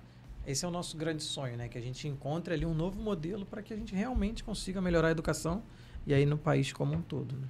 Não, e, e, o legal também é que, assim, pelo que eu estou vendo, vocês vão criar, né? Lógico, vocês vão expandir isso tendo um colégio ali, né? Crianças de 4 a 6 anos, já aumentando ali para até o nono ano.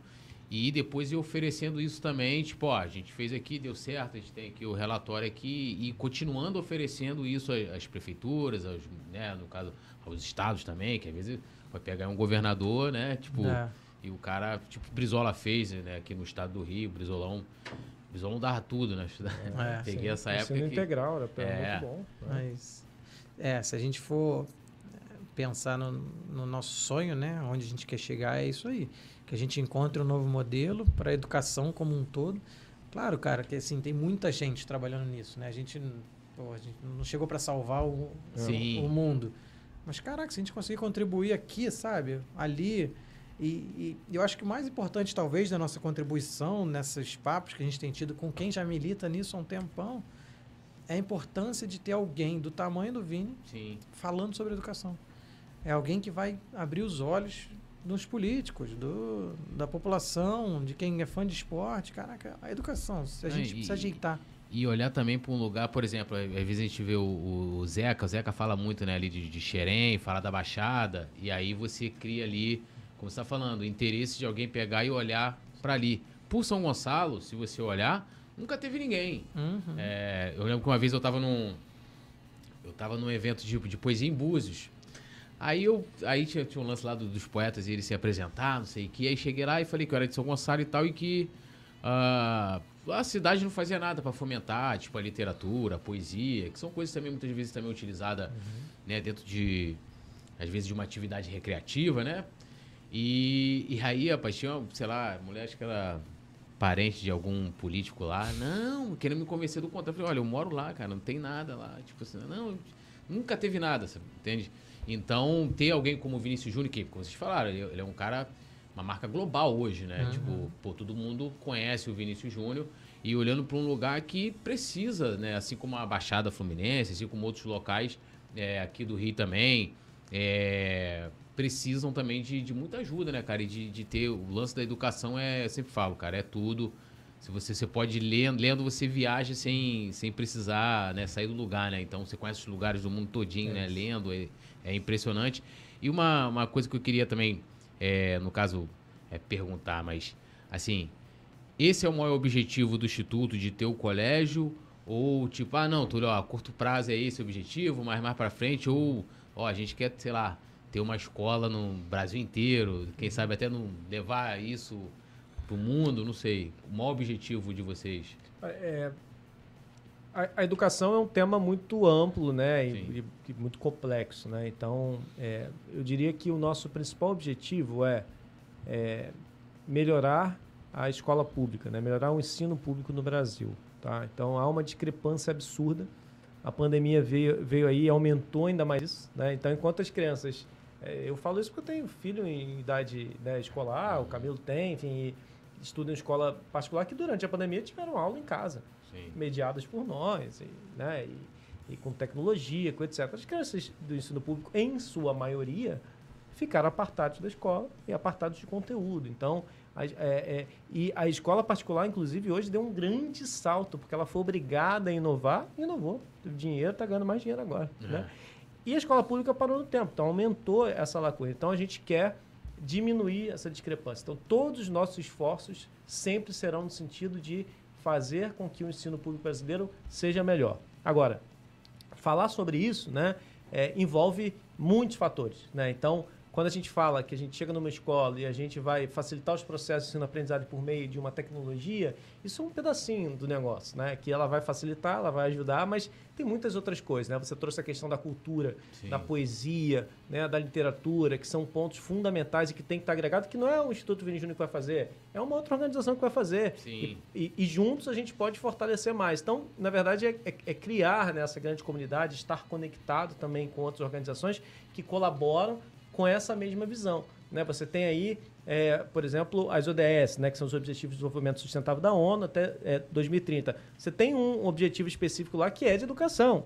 Né, que tem dezenas de metas específicas e que o Brasil é signatário, inclusive, que se comprometeu com várias metas lá dentro da educação. Então, nós somos colaboradores né, é, dentro de, uma, de, uma, de um cenário muito mais amplo. Então, a gente vai lá com um pedacinho Instituto Vini Júnior vai lá e colabora para que a gente consiga alcançar essas metas e melhorar o ensino público como um todo. Né? Então a gente não tem, obviamente, a pretensão de dizer que a gente sozinho vai conseguir, mas a gente vai sempre focar e contribuir com novas práticas que facilitem. Então vai ser o aplicativo ali para as crianças que vai facilitar, vai ser uma série de livros que a gente vai lançar agora também. Então a gente extrapolando o aplicativo, vai ter a turminha do Vini que a gente criou, então logo logo Legal. vai ter novidade, que é o livro mesmo, né? A historinha, o livro paradidático, né, que são facilitadores também do processo dentro da sala de aula. É, tem a pré-escola também que a gente quer, quer trabalhar. Daqui a pouco vai ter um outro viés também com os adolescentes. Então, a gente vai começar a fortalecer esse ecossistema, mas tendo como objetivo fim o fortalecimento da rede pública é, é, de ensino no Brasil. É, o maior objetivo de vocês, então, é, de fato, trabalhar ali com a, com a questão da escola pública, que é, vamos combinar, né? O que mais precisa mesmo. Né? Exatamente. As pessoas olhando... É a base, pra... cara. É. Túlio, é, quando a gente fala da base, né? Assim, é, e, e trazendo isso para o futebol, você vê, o atleta que tem a base boa, ele, ele vai, ele deslancha, Sim. né? Aquela pergunta, né, dos é. goleiros, jogou onde e tal. É, é muito isso, né? Então você traz, e o Vini fala isso. Tem uma fala do Vini que é incrível e que é muito é dele, ninguém pautou ele, não. Que ele falava assim, ele fala com muita autoridade, fala, pô, do mesmo jeito que lá, quando eu, quando eu era moleque lá no, na base do Flamengo, eu, pô, ele não gostava, gente, pô, muito treino físico, uhum. tática. Nossa, troço chato, o que, que eu tenho que aprender isso? Eu quero jogar bola, me bota no campo que eu, que eu sou bom. Mas ele falou, cara, essas coisas chatas me fizeram ser o jogador que eu sou hoje. Sim. Então na escola, às vezes você tá lá, pô, por que eu preciso aprender ciências? Química. Aqui, por que, que essa porra. Cara, uma hora isso pode fazer a diferença na sua vida, né? Então, é, e aí eu não vou nem ir nas, nas, na química, na física, nas coisas mais elaboradas para frente. Quando você vem na base mesmo ali, que você vai ter ali a essência da natureza, uhum. né, as ciências sociais, que você, pô, aquela equação de matemática, aquela regra de três, você fala que pô, daqui a pouco tu usa isso no seu dia a dia. Então, como é que a gente pega esse conteúdo mínimo necessário para que você tenha um cidadão lúcido, responsável, consciente, eficiente, né, que possa intervir numa realidade, né, ali por meio do seu trabalho, por meio do seu esforço. Como é que a gente garante esse mínimo necessário? Porque assim, a escola pública é sobre isso, né? Então, se você vai em grandes países hoje, né, assim que são referências hoje na educação, a educação de base, quando a gente fala educação de base, é a educação que vai do primeiro ano fundamental uhum. até o terceiro ano Que é o que menos tem investimento no Brasil, né? Onde é. mais se investe é no ensino superior, a escola, é. né? O, o básico Você é o que vê que no, fora é o contrário, as grandes é. nações, é. que são né, com economias potentes, você garante um ensino básico gratuito de qualidade para todo mundo. Terminou aquilo, você quer fazer faculdade? Paga. Né? Você vai criar as condições, você vai ter a faculdade. E no Brasil a gente ainda tem a, a, a vantagem de ter excelentes escolas públicas. Sim. É, é, universidades públicas. Né? As federais são maravilhosas. Né? Ainda tem isso. É, o Brasil é bom nesse demais. A escola, a base ali, ela ainda está não, não, ela não é assim, ela é universalizada, universalizada, mas ela ainda não é de grande qualidade, né? Então hoje quem estuda na escola pública, de fato, tem muita dificuldade de competir com quem estudou é. na escola privada. Então a gente quer diminuir essa, essa, é, essa distância, a gente quer facilitar esse processo com um pedacinho que a gente vai contribuir. A teia é muito grande, ô, Túlio, assim, a gente não tem a pressão de ser os especialistas, os melhores, é, o que a gente faz é médio. Não, a gente conhece várias iniciativas, né? Uhum. Quando, quando o Camilo falou uma palavra muito maneira que a gente fez, ele lembrou bem, quando a gente fez o grafite na escola. Tem um projeto lá do Celinho e tal, que é de volta à escola. Cara, isso tem uma importância absurda. Se a escola fosse sucateada, suja, né? E, e, quando a gente chegou lá realmente tinha uma estrutura muito caída, assim, a criança não se sente bem, cara. Né? Então a criança às vezes já vive numa condição precária, né? Então no momento que ela tem de viver numa situação pô, diferente, é. com ar condicionado, com uma iluminação legal, né? Com uma, uma cor na parede, sabe? Então é, isso mexe com a autoestima, um banheiro legal, sabe? Então, isso tudo mexe com a autoestima, isso tudo facilita o processo ou atrasa ainda mais. Porque a criança fala, cara, eu não quero estar nesse lugar, não quero, parece uma tá nesse prisão, ambiente, né? né? Grade para tudo quanto é lado e o cara se sente aprisionado. Então, é, que já tem esse padrão militarizado de grade, de uniforme, de sirene, né? Parece uma Sim. coisa meio, né? E, e, aí a criança que ali dentro ela se sente muito sufocada. Então você precisa criar condições, inclusive ambientais, é, para que a gente facilite os processos. Então, é muita coisa. Quando a gente mergulha nesse universo da educação, a gente vai desde o ambiente né, até os meios, até a capacitação das pessoas. Né? Então, assim, é muita coisa. A gente vai contribuir com uma perninha ali é, significativa nisso, né? Como um grande time, né? Então, a gente é, joga ali no, no, na meiuca ali, né? Ajudando esse processo, mas tem toda aí uma, uma rede que precisa ser formada e fortalecida. É, mas é, fala de, de grão em grão a gente vai conseguindo chegar, né? Fazendo uns pouquinhos. Agora, como é que, assim, é, quais são os parceiros de vocês hoje? Se eu quiser ser parceiro do Instituto Vini Júnior, como é que eu faço? Né? É, é, e é legal, pode falar o nome dos parceiros, tiver, fica à vontade que...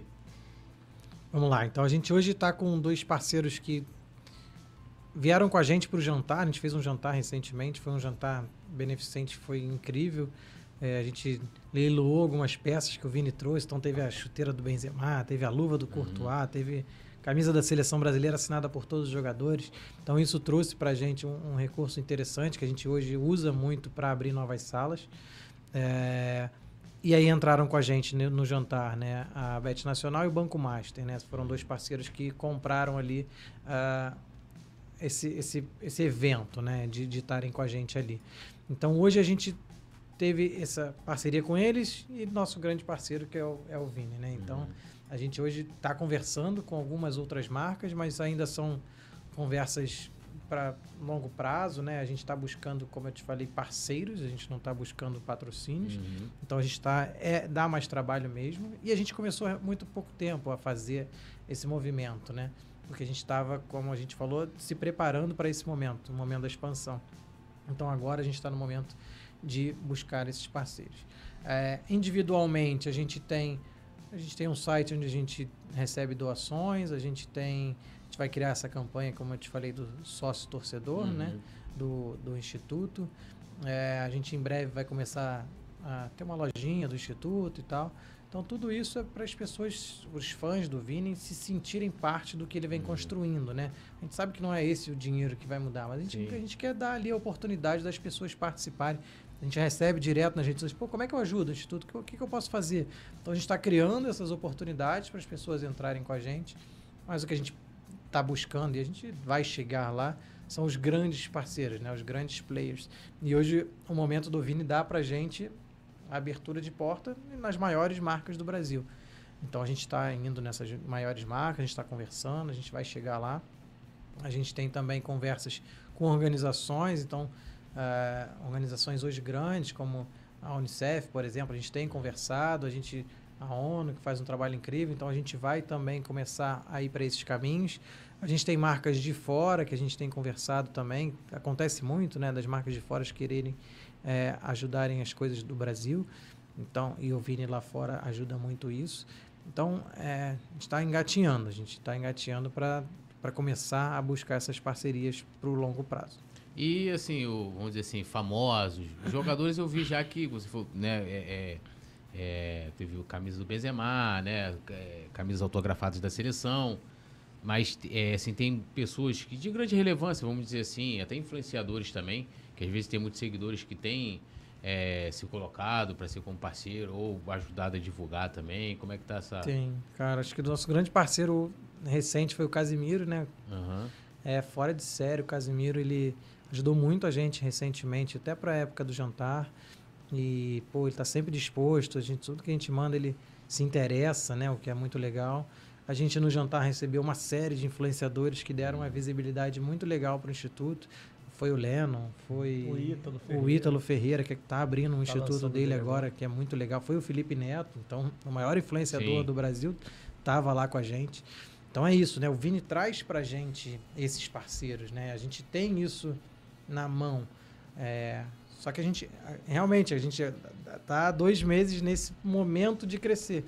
E tudo isso pensado, tá? Tudo no- no- é, a gente Muito bem pensou- planejado. planejado. A gente planejou um ano quieto, a gente planejou um ano aparecendo, a gente planejou esse momento de expansão.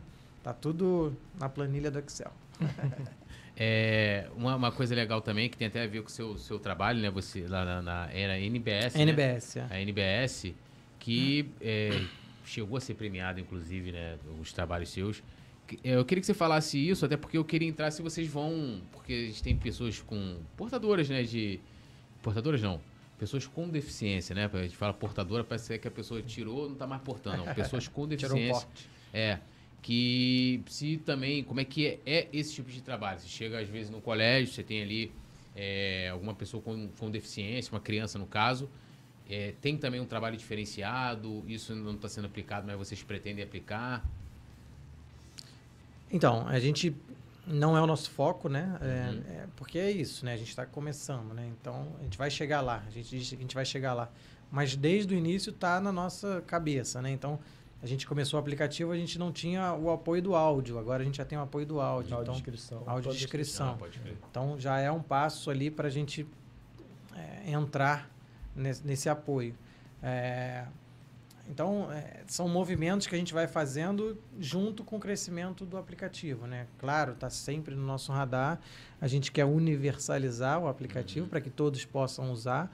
E, e sim, acho que no longo prazo a gente está trabalhando para que a gente alcance todas as crianças, porque in- inclusive tem muitas, cara. É um cenário muito grande na rede pública de ensino. É, e aí, assim, com demandas, por isso que a gente não priorizou, com demandas que são muito maiores do que a nossa. Então, Uhum. eles têm dificuldade de acesso, eles têm dificuldade de não ter um acompanhante, porque está na lei, né, que eles têm que ter um, um, um apoio do governo para estar com eles em sala de aula. Então, tem tantas coisas antes que a gente precisa, a gente não, né, que os governos Aham. precisam ajeitar para a gente chegar, mas sim, tá sempre no nosso radar. É, porque tem aquela. que Quem não conhece aí, procura depois, né? Tem a campanha que, o, que você fez lá no. Pra Cego Ver, né? Aham. Que foi premiado. Foi aonde mesmo foi premiado?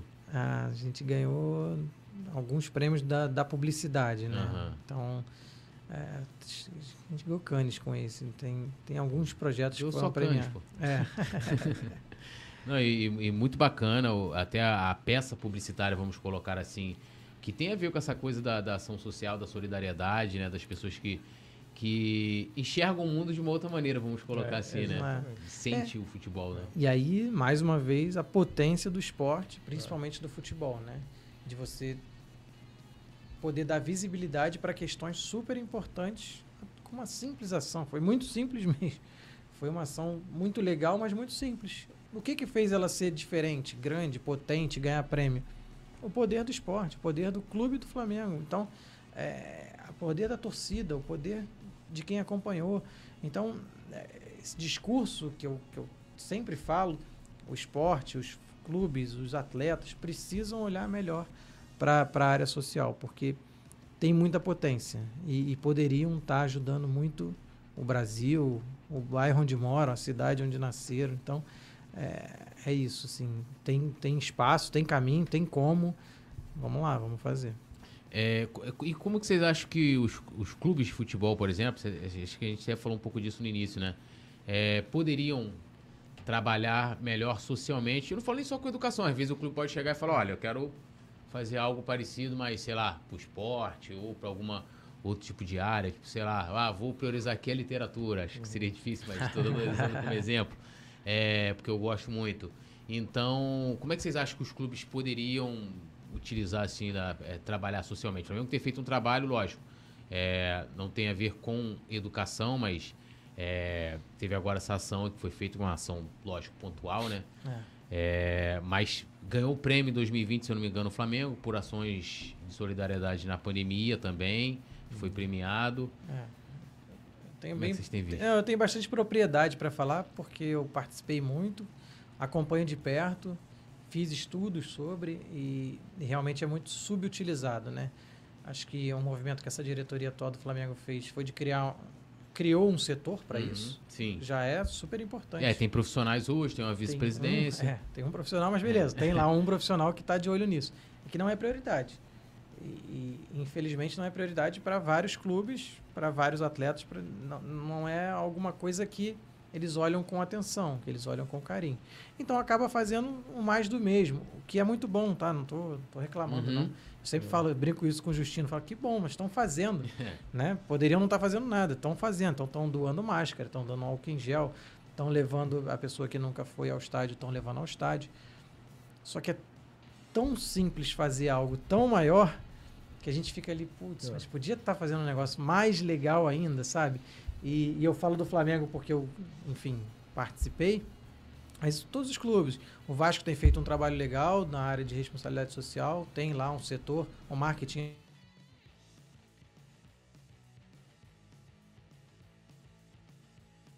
Mas acaba caindo sempre no mesmo, né? A camisa rosa no dia do outubro rosa, Sim. a ação do outubro lá do novembro amarelo. O mais do mesmo. Então, é, tem poder, tem potência, tem caminhos, é simples, falta vontade. É, então, tem uma parada que eu costumo dizer, né, cara? Eu, é, eu já milito nessa área social há algum tempo e é, nunca houve na história tanto recurso é, destinado para causas socioambientais no mundo. Tá? Nunca teve tanta gente é, imbuída nessas ações. Se você for olhar hoje os grandes fundos né, das fundações, dos institutos, né, das fundações empresariais, dos, todo, toda empresa tem lá. essa Fundação É, SG, o quê, tá na moda. instituto, É Essa modinha do SG, então os fundos de investimento. Então nunca teve tanto dinheiro alocado né, é, com um fim, digamos, socioambiental. E os próprios programas de voluntariado nas empresas, né? Então, gente ali que se Uhum. dedica. E a gente nunca viveu tanto, desculpa, na merda como a gente vive hoje. Sim. Né? Nosso planeta está definhando, né? então as questões ambientais são críticas. O pessoal acha que ah, é o urso lá do Polo É. Norte, meu irmão.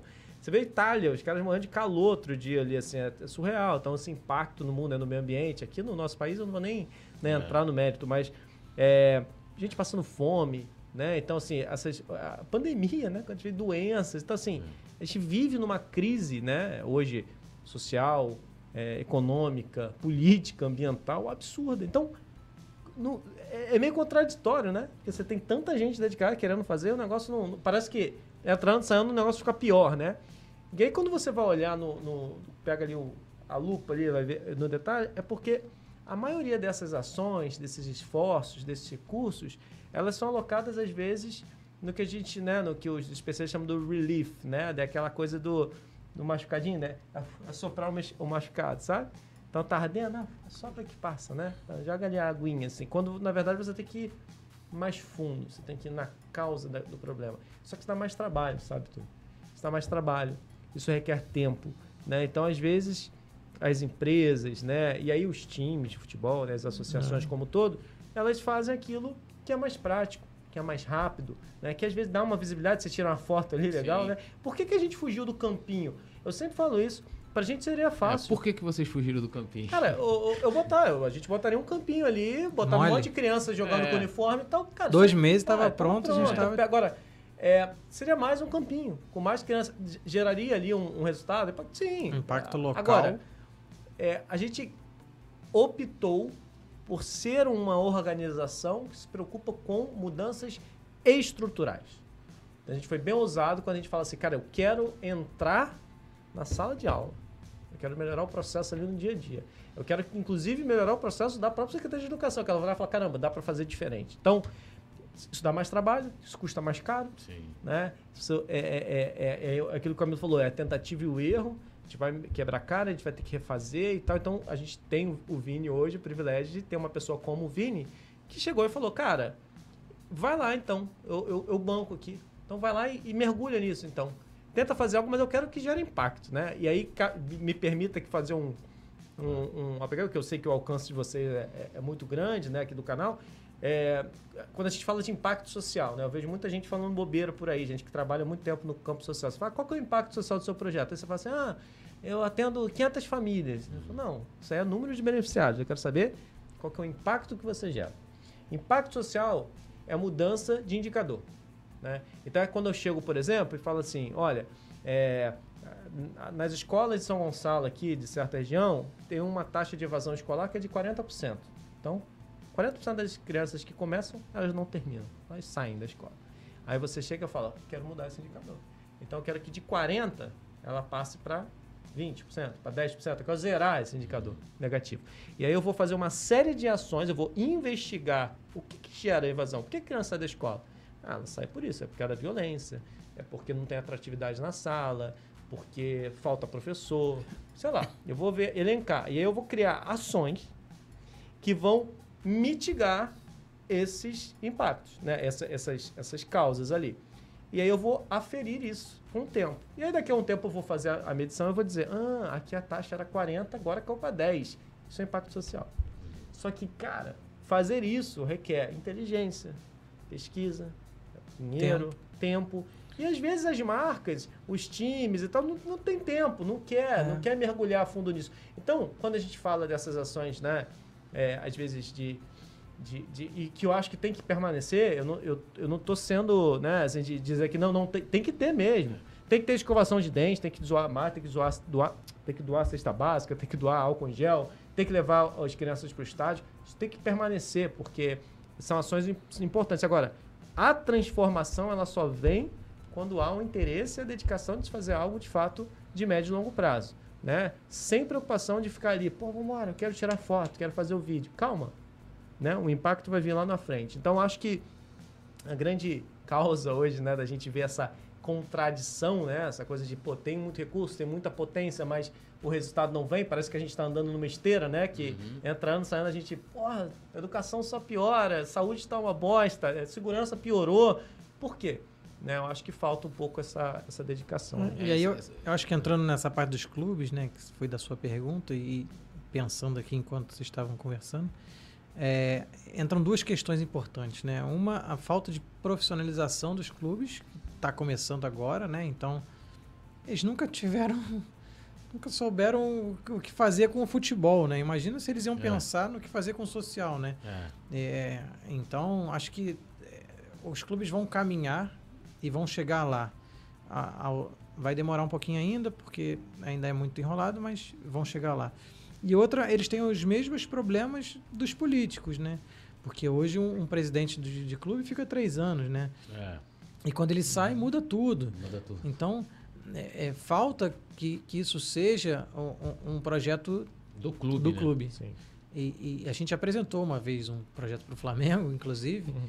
que é. era um, um instituto para o Flamengo, onde a gente queria que fosse não fosse do Flamengo, que fosse paralelo, uhum. que fosse lógico, né, Instituto Flamengo, mas que fosse outro CNPJ, que fosse outro presidente, que fosse para que exatamente não entrasse nessa questão dos problemas do clube. Para que ele fosse tivesse uma ligação, claro, mas fosse independente para que, que, ele é. caminhasse é. sozinho, uhum. exatamente. E eu, eu acho que só vai funcionar com o clube de futebol se for assim, se for um caso aqui que vai andar em paralelo, né? A gente falava isso, cara, tem que andar em paralelo.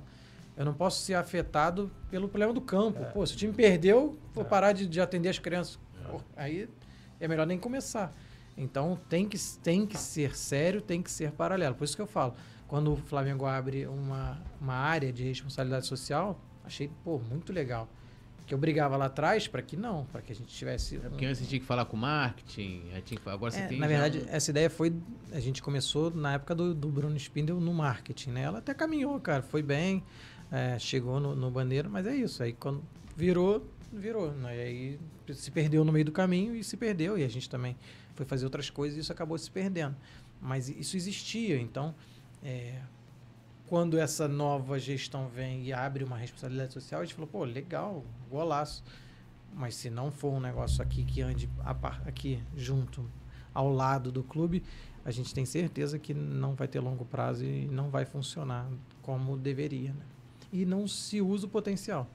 Porque é isso, né? Hoje o Flamengo é um clube que arrecada bilhão. Claro, a torcida vai olhar e falar, pô, mas eu não quero doar, eu quero contratar um jogador Lógico, é claro. Por isso tem que estar paralelo.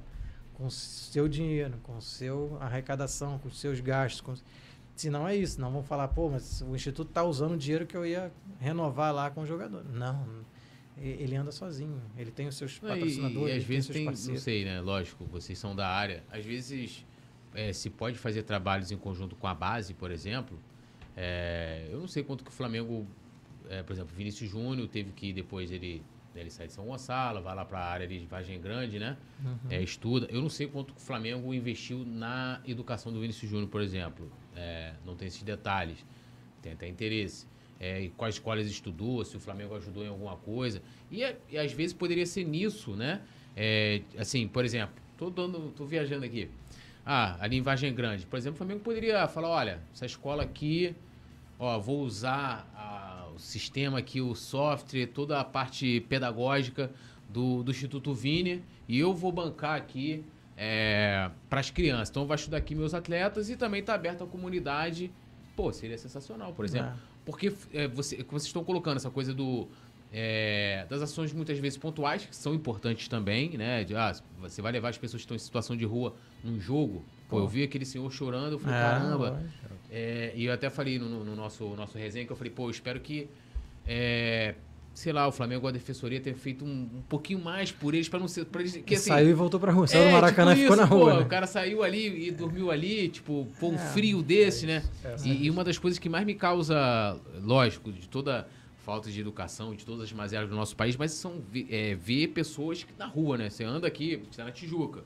É, se você for andando até a, o Sans Pena ou a São Francisco Xavier, você vai ver pessoas na rua. Isso mas, é dói, né? Mas Porque... isso aí você chegou num ponto importante, que eu falava isso lá, inclusive. Isso é o trabalho da área de responsabilidade social. Uhum. Levar o morador de rua para ver o jogo pela primeira vez. O trabalho de um instituto, de uma coisa mais séria, como é que eu faço para esse cara não estar tá na rua? Então eu vou abrir, sei lá, vou abrir o Maracanã para os moradores de rua dormirem. É um negócio que vai mais profundo. E ele, ele não vai ficar só dormindo aqui. Como é que eu faço para ele ter uma renda para que ele pare de dormir aqui e ele tenha dinheiro para comprar, alugar alguma coisa para ele dormir? E, então, é de longo prazo. E aí você vê a diferença. O que, que é o band-aid ali e o que, que é uhum. você curar. Então, é, os clubes têm potencial para curar, mas hoje só vive fazendo as ações pontuais. Curtas, né? Né? Pontuais. Mas em algum clube, é, eu ia até perguntar isso, o Flamengo, porque o Flamengo deu uma avançada, avançada que eu falo assim, faz as ações pontuais, são importantes, uhum. é, tem que valorizar quando é premiado, quando, né, claro, quando, quando tem uma, uma, ganha uma projeção. É, mas o clube, se chegaram a conversar lá com o Flamengo, tipo, ó, toma aqui com o Instituto Vini Júnior e tal, ele foi um atleta da base, né? É, vamos dizer assim, é, se, se, formou aqui no clube, né? É, até né, virar um cidadão profissional do futebol e ir pro mundo. Não, Túlio, não por, por falta de oportunidade. Ainda não aconteceu. Uhum. Talvez aconteça lá na frente. E o Real Madrid? Também ainda não chega. Tá no plano, a gente vai chegar uhum. nesse, é. nesse momento. Ainda, ainda não chegamos. Mas está na cabeça que a gente vai chegar lá. É, porque tem, tem clubes, por exemplo, na, na Alemanha, tem o St. Pauli, né, que é o, o bairro ali. E os caras, mas é, é uma coisa assim, é, é, do bairro e é do clube, né? Eles têm um, um a, eles bancam um time de refugiados ali, no, né? E, e, participam de diversas ações de forma permanente, né? Mas é. assim, ali não, não, não tem preocupação com o resultado, é uma coisa dos torcedores, né? sim, né? Sim. Estão na segunda divisão, tem alguns até que preferem, eles não gostam de ser sim, time é modinho, né? Mas é, é, eu acho que é importante esse impacto que o futebol tem. Por exemplo, o Vini Júnior hoje é o que é, lógico, por conta do futebol, e ele entende isso e fala assim, pô, eu vou utilizar aqui minha influência, vou criar um instituto, vai levar meu nome, porque é, ele não vê o tamanho do que ele está fazendo, né? Assim, ele não vê. Ele ainda não deve ter dimensão, né? Quando é. chegar amanhã ou depois as crianças começarem a falar, ó, pô, me formei estudando... Na né, escola do Vini Júnior. Pô, cara, isso é Tá maluco, pô. Ainda mais é. lá em São Gonçalo. Pô, é um negócio assim, é impressionante. Eu, quando vi a primeira vez, eu achei que era lance de, de futebol. Uhum. Falei, pô, daqui a um tempo nem vai ter mais isso. Porque uma vez eu vi uma reportagem que fizeram né, lá do, do Neymar, uhum. né? É, depois seria até interessante vocês falarem como é que também é, é, é essa, essa relação com os outros institutos também. É, o do Neymar é um negócio, né, assim, vultuoso, uma puta, uma, puta de uma estrutura, né? É, é, tem uma, uma visão diferente. E, mas assim, eu não sei como é que é também, vocês podem falar, que é interessante, como é que a mídia ajudam vocês ou não também né, nessa, nessa divulgação. Tá, é, deixa eu voltar. Você estava falando do São Paulo. É, a gente, eu, eu, uso muito um exemplo que é da NBA, né? A NBA, cara, é a maior organização dos Estados Unidos, talvez, Sim, né? É um negócio que os caras são. E, e eles têm o NBA Cares, que é um programa incrível que a CBF poderia ter. É, é, é um negócio simples de fazer. É, então, eles usam os patrocinadores que patrocinam a NBA, eles usam os atletas como imagem, eles usam a capilaridade que a NBA dá. Então, que é o que a CBF tem hoje, né? Uma capilaridade. A CBF chega em todos os estados, Sim. chega em cada município. E, e, tem patrocinadores imensos, tem uma imagem que elas têm que, tem que zelar. Então, é um trabalho que dá para ser da confederação, não precisa ser do clube. Como é que os clubes ajudam a confederação para ter um trabalho desse? É, a CBF também tem uma área de responsabilidade social, né? Tem, também tem. Mas dá para ser mais profundo. É isso que eu estou querendo dizer. Então dá para os trabalhos serem. Claro, galera, assim. É... a gente sempre quer que seja melhor. É muito legal que as coisas aconteçam, mas a gente sempre dá um olhar para que seja melhor. É... e voltando na história que você falou da mídia, assim, a gente é a minha, minha missão, né? Então a gente ainda pena muito que as pessoas ainda acham que é esporte, né? Então, uhum. sempre que eu vou conversar com um jornalista, ah, legal, vai lá para a editoria de esporte. Tem entrevista do Vini Júnior? Não, não tem. É, é, eu quero falar com a educação. Então, hoje o nosso trabalho é como é que eu vou para a editoria de, de, de educação. Como é que eu converso com outras pessoas? Eu não quero conversar com quem consome Flamengo, com quem consome Brasil, com quem consome Real Madrid essa galera a gente já está impactando, né? Uhum. Quando o Vini posta, a gente já impacta. Quando, que eu quero é conversar com quem não. não e tem muita gente que não acompanha futebol. Furar né? a bolha, na verdade. Embora né? a gente ache que o é. Brasil inteiro é, é, o país, ainda é o país do futebol, mas é, hoje em dia tem perdido para a novela. É. é. Pois é. Então, é, então, tem muita gente onde a gente não chega quando a gente só fala na editoria de esporte. Então, eu preciso realmente furar a bolha para que as pessoas enxerguem a profundidade do trabalho do Instituto. Que é aquilo, é, quando eu venho aqui conversar contigo e você achava que era uma escolinha, eu já te mostrei que não é. Sim. A gente já te mostrou a profundidade do trabalho. Quando você for conversar com alguém, você já vai saber o que falar. Isso os podcasts dão muito pra gente, porque dá tempo pra gente explicar. É. E, e, a gente está buscando esse caminho de, de conversar com outras, sair da bolha, né? Conversar com outras editorias. E, e parceria assim com outros institutos? É, como eu disse, é, é uma grande teia, né? E a gente é sempre complementar. Então, eu quero mais é que tenha uma estrutura como do Instituto Neymar em cada cidade né, do, do país. Não, mas Agora, a proposta de vocês é meio diferente, né? É, mas ela é complementar, porque, uhum. por exemplo, eu posso estar com base, por exemplo, funcionando numa escola lá na Baixada Santista, ou em todas as escolas da Baixada Santista, e a criança que está lá na, durante a escola usando o aplicativo do Vini, né, usando esses processos, Sim. ela vai sair no contraturno, ela vai ter uma oficina cultural, ou uma atividade esportiva no Instituto Neymar. Né? Então, no fim do dia, ela vai passar. E, e, você imagina, se cada jogador, né, se cada atleta tivesse essa visão, cada um ali no seu quadrado fazendo e contribuindo. Pô, cara, você pode ter uma criança que de manhã ela tá vendo o Vini Júnior ali na tela do, do, celular na sala de aula, facilitando. De, de tarde. tarde ela tá vendo o Neymar na parede lá, Sim. fazendo uma oficina cultural. Ou tá surfando na Bahia Formosa no trabalho é. do Ítalo, que ah, ele tá lançando agora. Você pode ir lá no Rio Grande do Norte, Bahia Formosa. A criança tá na escola vendo o Vini Júnior, ela sai e vai aprender surf né, com Ítalo Ferreira. Então, acho que é unir o que cada um pode oferecer dentro do seu espaço, dentro, acho que cada um tem o seu valor, né, e são extremamente complementares. A nossa opção né, foi não ter uma sede, porque a gente quer essa capilaridade do ensino público, né? A gente quer fortalecer uhum. uma entidade que já é consolidada, que já, está, já é estruturada e que está no país todo, que é a escola pública. Então a gente vai lá para dentro da escola pública, né? Então a gente quer extrapolar essa coisa dos muros e ir. E ao ir para todos os lugares e ter essa capilaridade, a gente vai conversar com todos esses projetos. E o que a gente mais quer é isso, né? A gente quer ser complementar de fato, né? E fazer diferença. Você estava falando o lance do, do impacto social e tal, que é o impacto humano, né? Que às vezes você, você muda a vida de uma pessoa numa pequena ação, cara. Assim, é eu, por exemplo, eu, eu, comecei a gostar de literatura porque onde eu estava na casa da minha avó, eu encontrei um livro de Cruz e Souza. Uhum. Pô, né? Aí dali você, pô, poeta simbolista, pô, que parada é essa, né? e, né, e, e, comecei a gostar. Então, às vezes, você tem ali o, o garoto que tá, vê o Vinícius Júnior como, como exemplo, como modelo, olha ali, começa a estudar. Ali, ele vai, às vezes, teve uma. Como igual eu falei, né? O professor fez lá, a, tinha lá o exercício, a letra de. a música Tigresa do Caetano. Pô, mais uma vez, né? A poesia ali, que aquela letra é maravilhosa, né? E, e, e você acaba é, conhecendo outras coisas. Às vezes ali, ah, o garoto tem sonho, que aí também já não limita muito, que tem às vezes a menina que não gosta de futebol, ou alguém que olha já é com lance, ah, pô, para de esporte. Pô, você, ah, eu não gosto de esporte. Não, mas não é esporte, é educação, é ensino melhor, qualidade, né? Cara, você me lembrou uma parada, domingo a gente estava no Maracanã, no 5x0, e aí, dia dos pais e tal, e aí o Arthur, filho do, do Camilo, é, tem sete anos, e na hora que apareceu no, no telão, você lembra disso? Apareceu no telão renda. Ah, é. ah. Apareceu lá, renda, 3 milhões, não sei o que. Aí o Arthur chegou, pô, e público, né?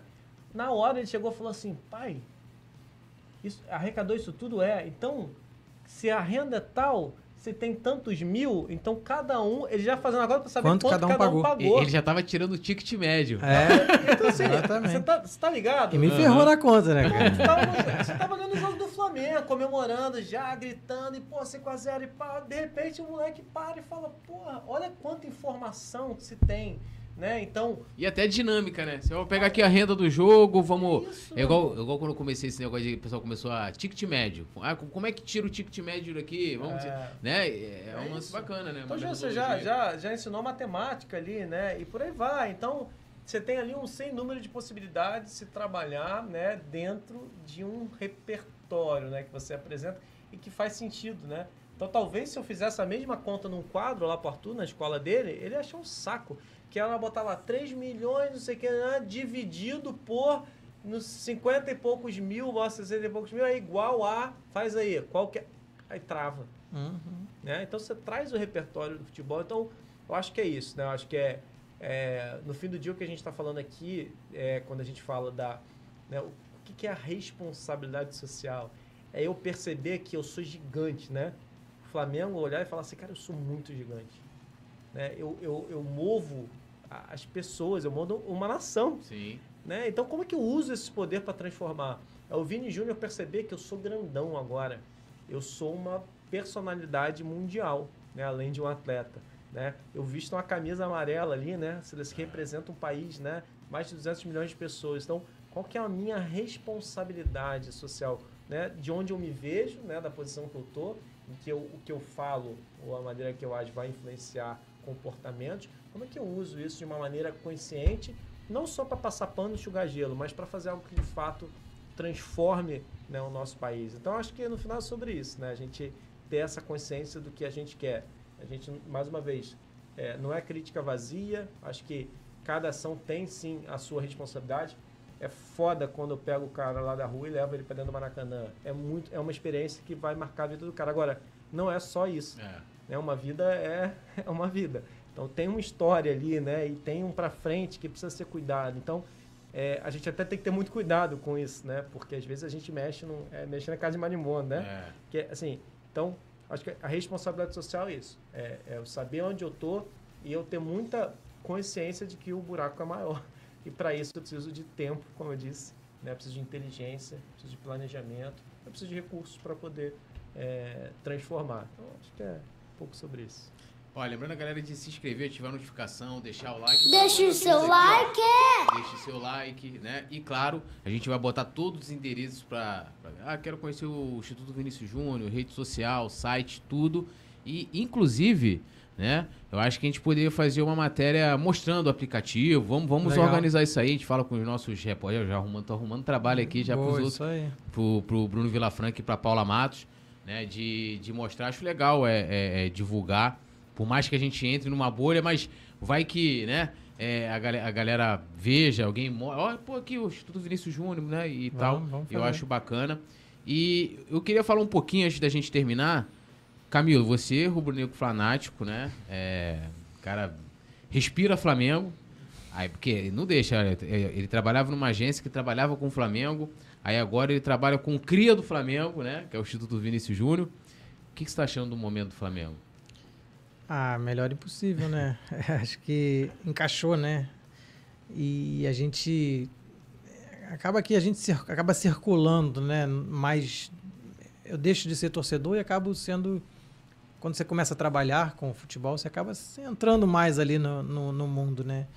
E, e a, conex, a, conexão dos jogadores, para mim, é, é, é, o, é o segredo, né? Acho que eles se encontraram de novo, eles se conectaram. Claro que o trabalho do Dorival tem sido muito bem feito, mas a conexão que eles estão, o banco comemorando, o banco vibrando, aquilo ali é aquilo. É, o grupo se encontrou. E quando o grupo se encontra, é difícil segurar. Claro, vão ter. A, a futebol é futebol, né? É. Então, às vezes uma bola não entra e a outra entra. E isso aí não tem muito controle. Mas quando o grupo se encontra é muito legal e é muito legal de ver, sabe? Muito legal de ver que eles estão felizes, estão curtindo, estão. É, um dia um vai errar, o Gabigol vai estar na trave, igual ontem e tal. Acontece. Agora, a vibração, um está apoiando o outro, você vê que eles estão, um gosta do outro, né? E, e isso é muito importante para um trabalho dar certo. Acredita em título esse ano? É, tem três chances em aberto aí, né? Uma tem que bingar, né? Vai para Guayaquil? Vamos. A fazer o pagode de Guayaquil. Aí é com o Igor Hang. É, é o que é, é, a gente, lógico, numa outra oportunidade, isso não vai, não vai, não vai faltar, de, de, voltar aqui e te contar aquelas histórias lá de Lima. Tem muita história, muita. Lima foi legal, né? né? É, pra galera pôr lá e. Pô, eu ainda fui embora, eu fiquei uma semana. Eu fui embora, o Camilo ficou. Aí ele, ele chegou lá, ele andava de limusine, aí foi. Aí, Ao contrário. Né? Aí foi acabando o dinheiro, aí ele andava, aí começou a andar de Uber. Aí depois foi acabando o dinheiro e começou a andar de ônibus, né? É que a história é engraçada, porque nas finais de Libertadores, jogo único, né? Quem fica menos tempo é quem tem mais dinheiro, igual você, né? Não, não. Quem fica não. mais tempo é para comp é comprar a passagem mais barata. E aí foi o meu caso. Eu, eu, eu, pô, eu fui, fiquei uma semana, eu fiquei, não, eu fiquei uma semana em um local assim, que eu perguntava assim, pô, onde é o lugar bom? Quando eu perguntava pros amigos. Ó, Miraflores, é tipo Copacabana, Ipanema. Eu falei, mesmo. Aí fui ver os preços dos hotéis. Absurdos. Falei, não tem como. Aí eu fiquei numa, numa, num bairro chamado Calhau.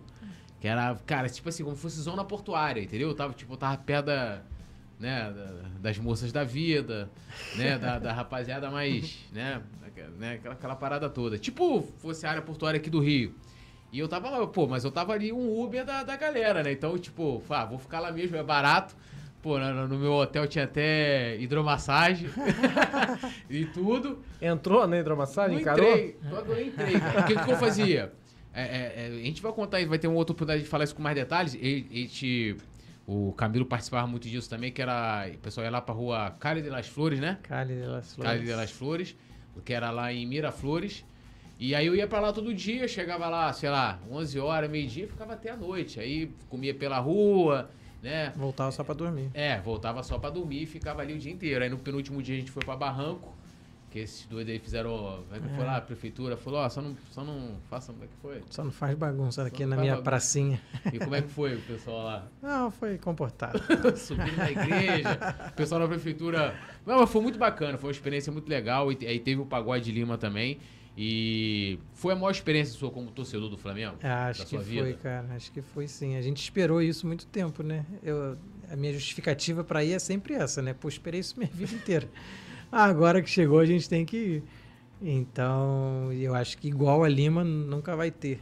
Porque foi muito tempo de espera, né? Então depois já teve o Uruguai, agora vai ter outro, que se Deus quiser, vai ter outro, depois vai ter outro. Então tá ficando repetitivo, né? A galera de Lima não, foi a galera que esperou os 20 anos ali que nasceu ali e esperou esse tempo todo. Então foi uma catarse ali, né? Nosso Daniel Brunet querido foi uma catarse. Então é, acho que igual não não vai ter, Não vai ter. a não Tu- ser o mundial. Você foi pra Montevidéu? Fui para Montevideo. Também. Foi diferente. Foi diferente? É. Mas não foi dessa vez pra ficar lá, tipo, ou ficou também? Não, fiquei, é, fiquei um tempinho ainda, mas fiquei menos. É muito Queria caro a voltar, passagem. Ficou me cara. ligando, me ajuda É. aí, cara, que cheguei a passagem que eu quero voltar. Queria voltar. Mas tu foi só Fui pro aeroporto Tinha para voltar. Não, eu queria voltar Eu antes, cara. É, queria voltar antes. Ficou, Que porque isso? perdeu, né? Aí, pô. Não, ficou que- vagando pelas ruas lá querendo voltar. Me É. ajuda aí a voltar, cara. Não, mas eu, eu, fiquei, com- eu fiquei com trauma. Eu vou, eu vou precisar um dia, numa outra oportunidade, voltar ao Uruguai. Porque É. assim, naque- naquele É verdade, estádio ali. a gente- marcado, verdade. é, porque. Mas a gente foi campeão, né, cara? O negócio que assim, eu criei um. Porque também eu fiz bate-volta dessa vez, cara. E aí. Tá com dinheiro. né? Não, mas fui pra trabalhar, né? Simon então, pagou, né? É, Simon arrumou uma Abriu. parceria ainda bem, o Coluna. e aí a gente foi de bate-volta, então assim, foi muito mais cansativo. Pô, né? mas é melhor, cara. Eu prefiro. É, pô, no outro dia eu tava em casa. É. Mas assim, a experiência foi. Aí o Flamengo perdeu, né? Porque assim, quando ganha também, tudo, tudo é bom, né? É, Ah, relaxa. pô, relaxa. e tal, Perde mas- até o voo de volta. Pô, perdeu. Não, aí perdi porque não teve nem voo, cara. Assim, voo de volta, tava marcado pra 11. Aí cheguei no aeroporto, já não encontrava o meu voo. Nossa. Eu falei, irmão, já não tem voo, cadê? Não tinha. Aí o voo que era 11 horas foi pra 1 da manhã, 2. A gente saiu de lá 5. Pô, assim, uma loucura. Eu, fiquei, eu saí com uma impressão muito ruim até da cidade, porque. É, você chega, pô, Lima não, cara. Lima até o povo lá, né, cara? Um negócio É. assim impressionante, assim, a galera. É, Lima pra mim foi diferente também, que eu tenho um amigo em Lima, né? Então eu fiquei na casa dele, então fui meio que local, né? Ele me Aham. levava pros lugares locais, pô, assisti jogo com a família dele, do Aliança e tal. Então foi uma experiência muito legal. É, não, e o povo, o povo peruano. Eu não tive muito contato com o povo uruguaio, né? Mas Não, o povo boa também. peruano. O pessoal do Uruguai foi assim, legal. O pessoal A fazia cidade- festa com a gente. Eu, afinal, comemorando lá, o pessoal pulando lá. Eles, tá- eles, tá- eles queriam fazer festa com a gente, cara. É, a cidade de Montevideo é muito legal, vale a pena voltar. É, também é uma, é uma experiência A legal. casa do Arrasca, né, cara? É, tem isso, né? A casa do Arrasca. Quem sabe se o, mas o Arrasca convidar, a gente vai também. Vai falar assim, não- aí pra ele falar, não vem mais. Ó, eu queria fazer uma pergunta agora pra vocês sobre a questão do, do Instituto, voltando ao Instituto. É o seguinte, eu individualmente quero ajudar o Instituto. Tem como, não tem? Como é que é essa situação? Vamos- Tem, só entrar no nosso site, tem um lá, ajude aqui, Uhum. tá lá, tá. Uhum. É só entrar e ajudar. Você pode ajudar mensalmente, você pode ajudar de uma vez só. Tem lá as opções. Hoje a gente tem, já tem essa opção. Uhum. E todas as redes sociais, Instituto Vinícius Júnior, Instituto Vini JR. Vini JR, tá na, na- E as redes de vocês também, que é importante. O Camilo é, é um cara também torcedor do Flamengo. O, o Vitor não, não conhecia, tô conhecendo hoje pela primeira vez, mas vou passar a acompanhar também. Pode passar a rede de vocês também, onde a gente encontra vocês para trocar ideia. Arroba Camilo Coelho. Acho que em todos os lugares é isso. O Victor Ladeira. O Victor Ladeira, arroba Camilo Coelho, então ó, procura essa rapaziada, arroba Vini, não, é Instituto. Arroba Instituto Vini JR. Instituto Vini JR e vão encontrar tudo. A gente vai colocar né, a produção, nosso querido Leandro Martins, ele trabalha bem, ele vai lá, vai deixar tudo, tudo preparado. E a gente vai armar aí essa, essa matéria especial. Eu vou falar com o Bruno Vilafranca, a Paula Matos, pra gente mostrar o aplicativo, a gente né, dar um alcance maior. E eu também quero dizer que, caramba, o, o Vinícius Júnior me, me surpreende a cada vez mais, né? Quando eu vi o Instituto. Né, é, isso acho que foi durante a pandemia, eu acho que, que Foi. lançou, né? Inclusive, assim, teve um impacto pra vocês, né? De ter que lançar, porque, lógico, o projeto já vinha antes, Mas teve um impacto ali, pô, na pandemia. Eu lembro que até as primeiras ações, os vídeos que era todo mundo de máscara. É, e tal. Tinha a Bibi também, a Bianca, do Tô na Sim. Arquibancada Aham. também. Exato, É. ela participou bastante no início. Foi, a gente pegou esse tempo de pandemia, inclusive os primeiros testes foram no meio da pandemia. É, isso você falou bem, nos vídeos as crianças de máscara. É. Então, a primeira vez que o Vini foi lá, é, quando o Vini voltou na escola, né, e, e- e visitou lá as crianças, então estava todo mundo de máscara. Então, foi um momento bem complexo para a gente. Então, a- os testes tinham que ser individualizados, como eu disse, em grupos pequenos. Então, a gente viveu bem esse momento. Agora, o, o lado bom dessa história é que a nossa tecnologia ela se mostrou extremamente eficaz para o pós-pandemia, Uhum. que é consertar em alguma medida essa lacuna de aprendizado que teve durante a pandemia, em onde as crianças ficaram longe da escola. Então a gente acabou que o nosso nosso produto ele foi desenvolvido ao longo e, e serviu muito, está servindo muito agora para a escola corrigir essa distorção, voltar nos conteúdos que as crianças não tiveram de uma maneira muito mais divertida, né? É. Então, quando a gente está na primeira e a segunda temporada, que a gente divide os anos escolares, olha, nem falei isso. É. É, a gente tem cinco temporadas hoje, que são os cinco anos escolares. Aham. Então, quando você, eu quero jogar, eu sou do primeiro ano, então eu vou jogar a primeira temporada. E quando eu abro a primeira temporada, eu tenho as ligas.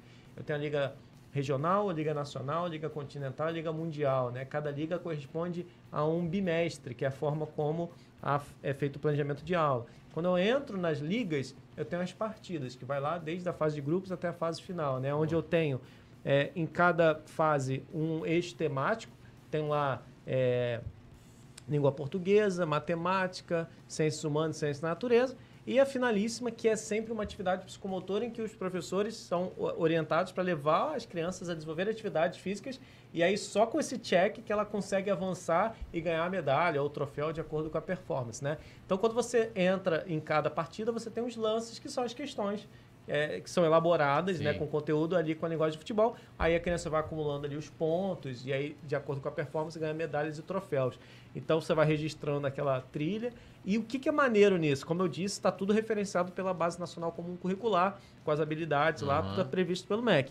Então, uma professora que chega na sala hoje sabe que tem que entregar um determinado conteúdo e sabe que aquele conteúdo está lá na Liga Nacional na temporada 2. Aí ela pode chegar na sala e falar, galera, essa semana a gente vai disputar a Liga Nacional, vamos embora. Então, isso gera um engajamento das crianças, assim, fantástico, né? Então, as crianças vão navegando, vão vendo a carinha do Vini, a turma dele. Então, vão aprendendo de uma maneira muito maneira. E eles querem jogar de novo. Só que, qual que é a parada, né? Cada vez que você joga, você está reforçando o conteúdo. Você está acessando de novo aquele conteúdo, você está revisitando aquilo, isso vai ficando, vai ficando, vai ficando, vai ficando, e ela vai aprendendo de uma maneira muito divertida. Então, essa é a nossa, a nossa Pô, lógica. Eu, eu imagino que deve ser detalhado isso, porque, é, tipo assim, primeiro que é maneiro, porque aí lembra o futebol, lembra o esporte, a competição, né? E aí tem um lance, como se fosse o estímulo de, pô, preciso chegar lá no. Quando se forma, ó, mundial é quando você se forma, É, né? É, e pra é chegar isso. lá, e, ó, partida decisiva hoje, tem que, isso tudo estimula né, o, o jovem, né? E é uma coisa é, bem bacana. E eu espero que a gente possa, né, num- num- numa, numa, numa reportagem aqui, a gente falou do Instituto como um todo, como ele Sim. funciona. E, né, e assim, como eu estava falando com relação ao Vinícius Júnior, o exemplo, né, bancando uma, uma, uma parada que, é, usando um pouco do que ele está ganhando, né, é, cara, para ajudar, assim, milhões de pessoas, eu tenho certeza, impactar a vida de, de impactar, né, porque eu falo impacto humano, Uhum, que é aquele impacto sim. direto ali de milhares de, de famílias e, assim, minha admiração aqui por ele só aumenta. Já, já torci por ele, só pelo fato dele ser cria do Flamengo, São Gonçalo, igual, igual a mim. Agora, então, né, é, conhecendo mais a fundo o Instituto e, e eu espero que ele tenha triplique o sucesso que ele faça também agora o gol do, do Hexa, né? Vai fazer. que, que ele, Vai, que- que- que vai ele sair. faça. Ó, eu quero agradecer demais a vocês, né? Já vou deixar o convite aqui e vamos agitar essa, essa matéria pra gente mostrar Vamos. o aplicativo, mostrar tudo que vocês estão falando aqui, a gente vai na prática, Bora. né? E queria que vocês deixassem aí um recado, o que mais vocês querem, vocês querem falar. É... Perguntei, o Rafa que gosta. É, deixei de fazer alguma pergunta pra vocês? Acho que não, Túlio. Acho que foi bem completo. Te agradecer, agradecer ao pessoal do Coluna. Acho que um espaço como esse, com a audiência que vocês têm e, e com esse tempo, né, para a Uhum. gente explicar, para a gente conversar, é super importante. É, acho que agradecer ao Vini, né? A gente sempre faz Sim. questão de agradecer, né? É, a gente é parte do que ele está construindo, a gente é braço do sonho dele E a gente fica muito feliz de estar tá podendo ser parte do sonho dele. E, e torçam pela gente, porque torçam pelo Vini, torçam pelo Instituto, porque tudo caminha para dar certo e, e, se der certo a gente vai realmente impactar em milhares de, de, famílias, como, como você bem falou. Então, continuem torcendo pelo Vini, continuem torcendo pela gente, porque a gente tem muito trabalho, isso a gente não tem dúvida, mas a gente quer chegar longe, a gente quer chegar no tamanho que o Vini já tem e que ele vai ter mais ainda daqui a pouco. Então é isso, a gente vai crescendo junto, né? Enquanto ele cresce lá, a gente cresce aqui e quanto mais a gente cresce aqui, mais a gente impacta, né? Então, torçam pela gente e torçam pelo Vini. É, aí você falar o próximo, vamos dizer assim, onde vai ser agora implementado Maricá, a próxima cidade? Depende. O, a, depende, é, depende do secretário, né? É, secretário, secretário. Tem outra Alô, na frente, tem outra cidade mais avançada aí na Tem frente. outra cidade mais avançada. Tem, Mesquita. Mesquita. E o colégio, a previsão, não tem ainda, ou não tem? Ano que vem, com ano certeza. Ano que vem, 2023. 2023 vem. Bom, eu agradecer, eu acho que assim, a, o espaço que a Coluna do Fla deu pra gente é um espaço é, de muita qualidade, né? Porque é difícil a gente ter tempo, né? E essa calma, essa tranquilidade de bater Sim. um papo, pô, um papo que flui, né? Um papo legal, que a gente possa, que a gente pode realmente colocar a nossa visão, nossa, trocar ideia. Eu acho que isso é, é, é bem legal, é bem valioso. A gente agradece mesmo, assim, pela, pelo, pelo tempo, por esse espaço. É, e a mensagem, eu acho que é um pouco, né, resumindo tudo que a gente falou, cara, é que no final do dia é a gente ter realmente essa consciência do nosso lugar, né, e do quanto a gente pode influenciar é, o nosso meio, né? Quando a gente tem consciência, a gente tem responsabilidade, é, sendo pequeno, né, sendo médio, sendo grande, eu acho que sendo um indivíduo, né, é, como eu, como você, como Vini, né, ou uma instituição como o Flamengo, acho que todos nós temos aí um potencial dentro de nós de fazer a diferença, né? Eu acho que a gente só precisa ter realmente a consciência, inclusive, de que às vezes um ato é, altruísta ela pode Sim. ser é, um pouco egoísta, né? Se a gente não tiver cuidado, né? Então a gente tem que ter sempre essa atenção. É, e é isso, cara. No mais, boa sorte aí, ó. Tá chegando. Tri, vou chegar o tri. Então, ó, lembrando a todo mundo, se inscreva, ative a notificação, deixe seu like, visite Deixe aí, o seu ó, like. Todos os endereços do, do Instituto Vinícius Júnior vai estar na descrição aqui do vídeo.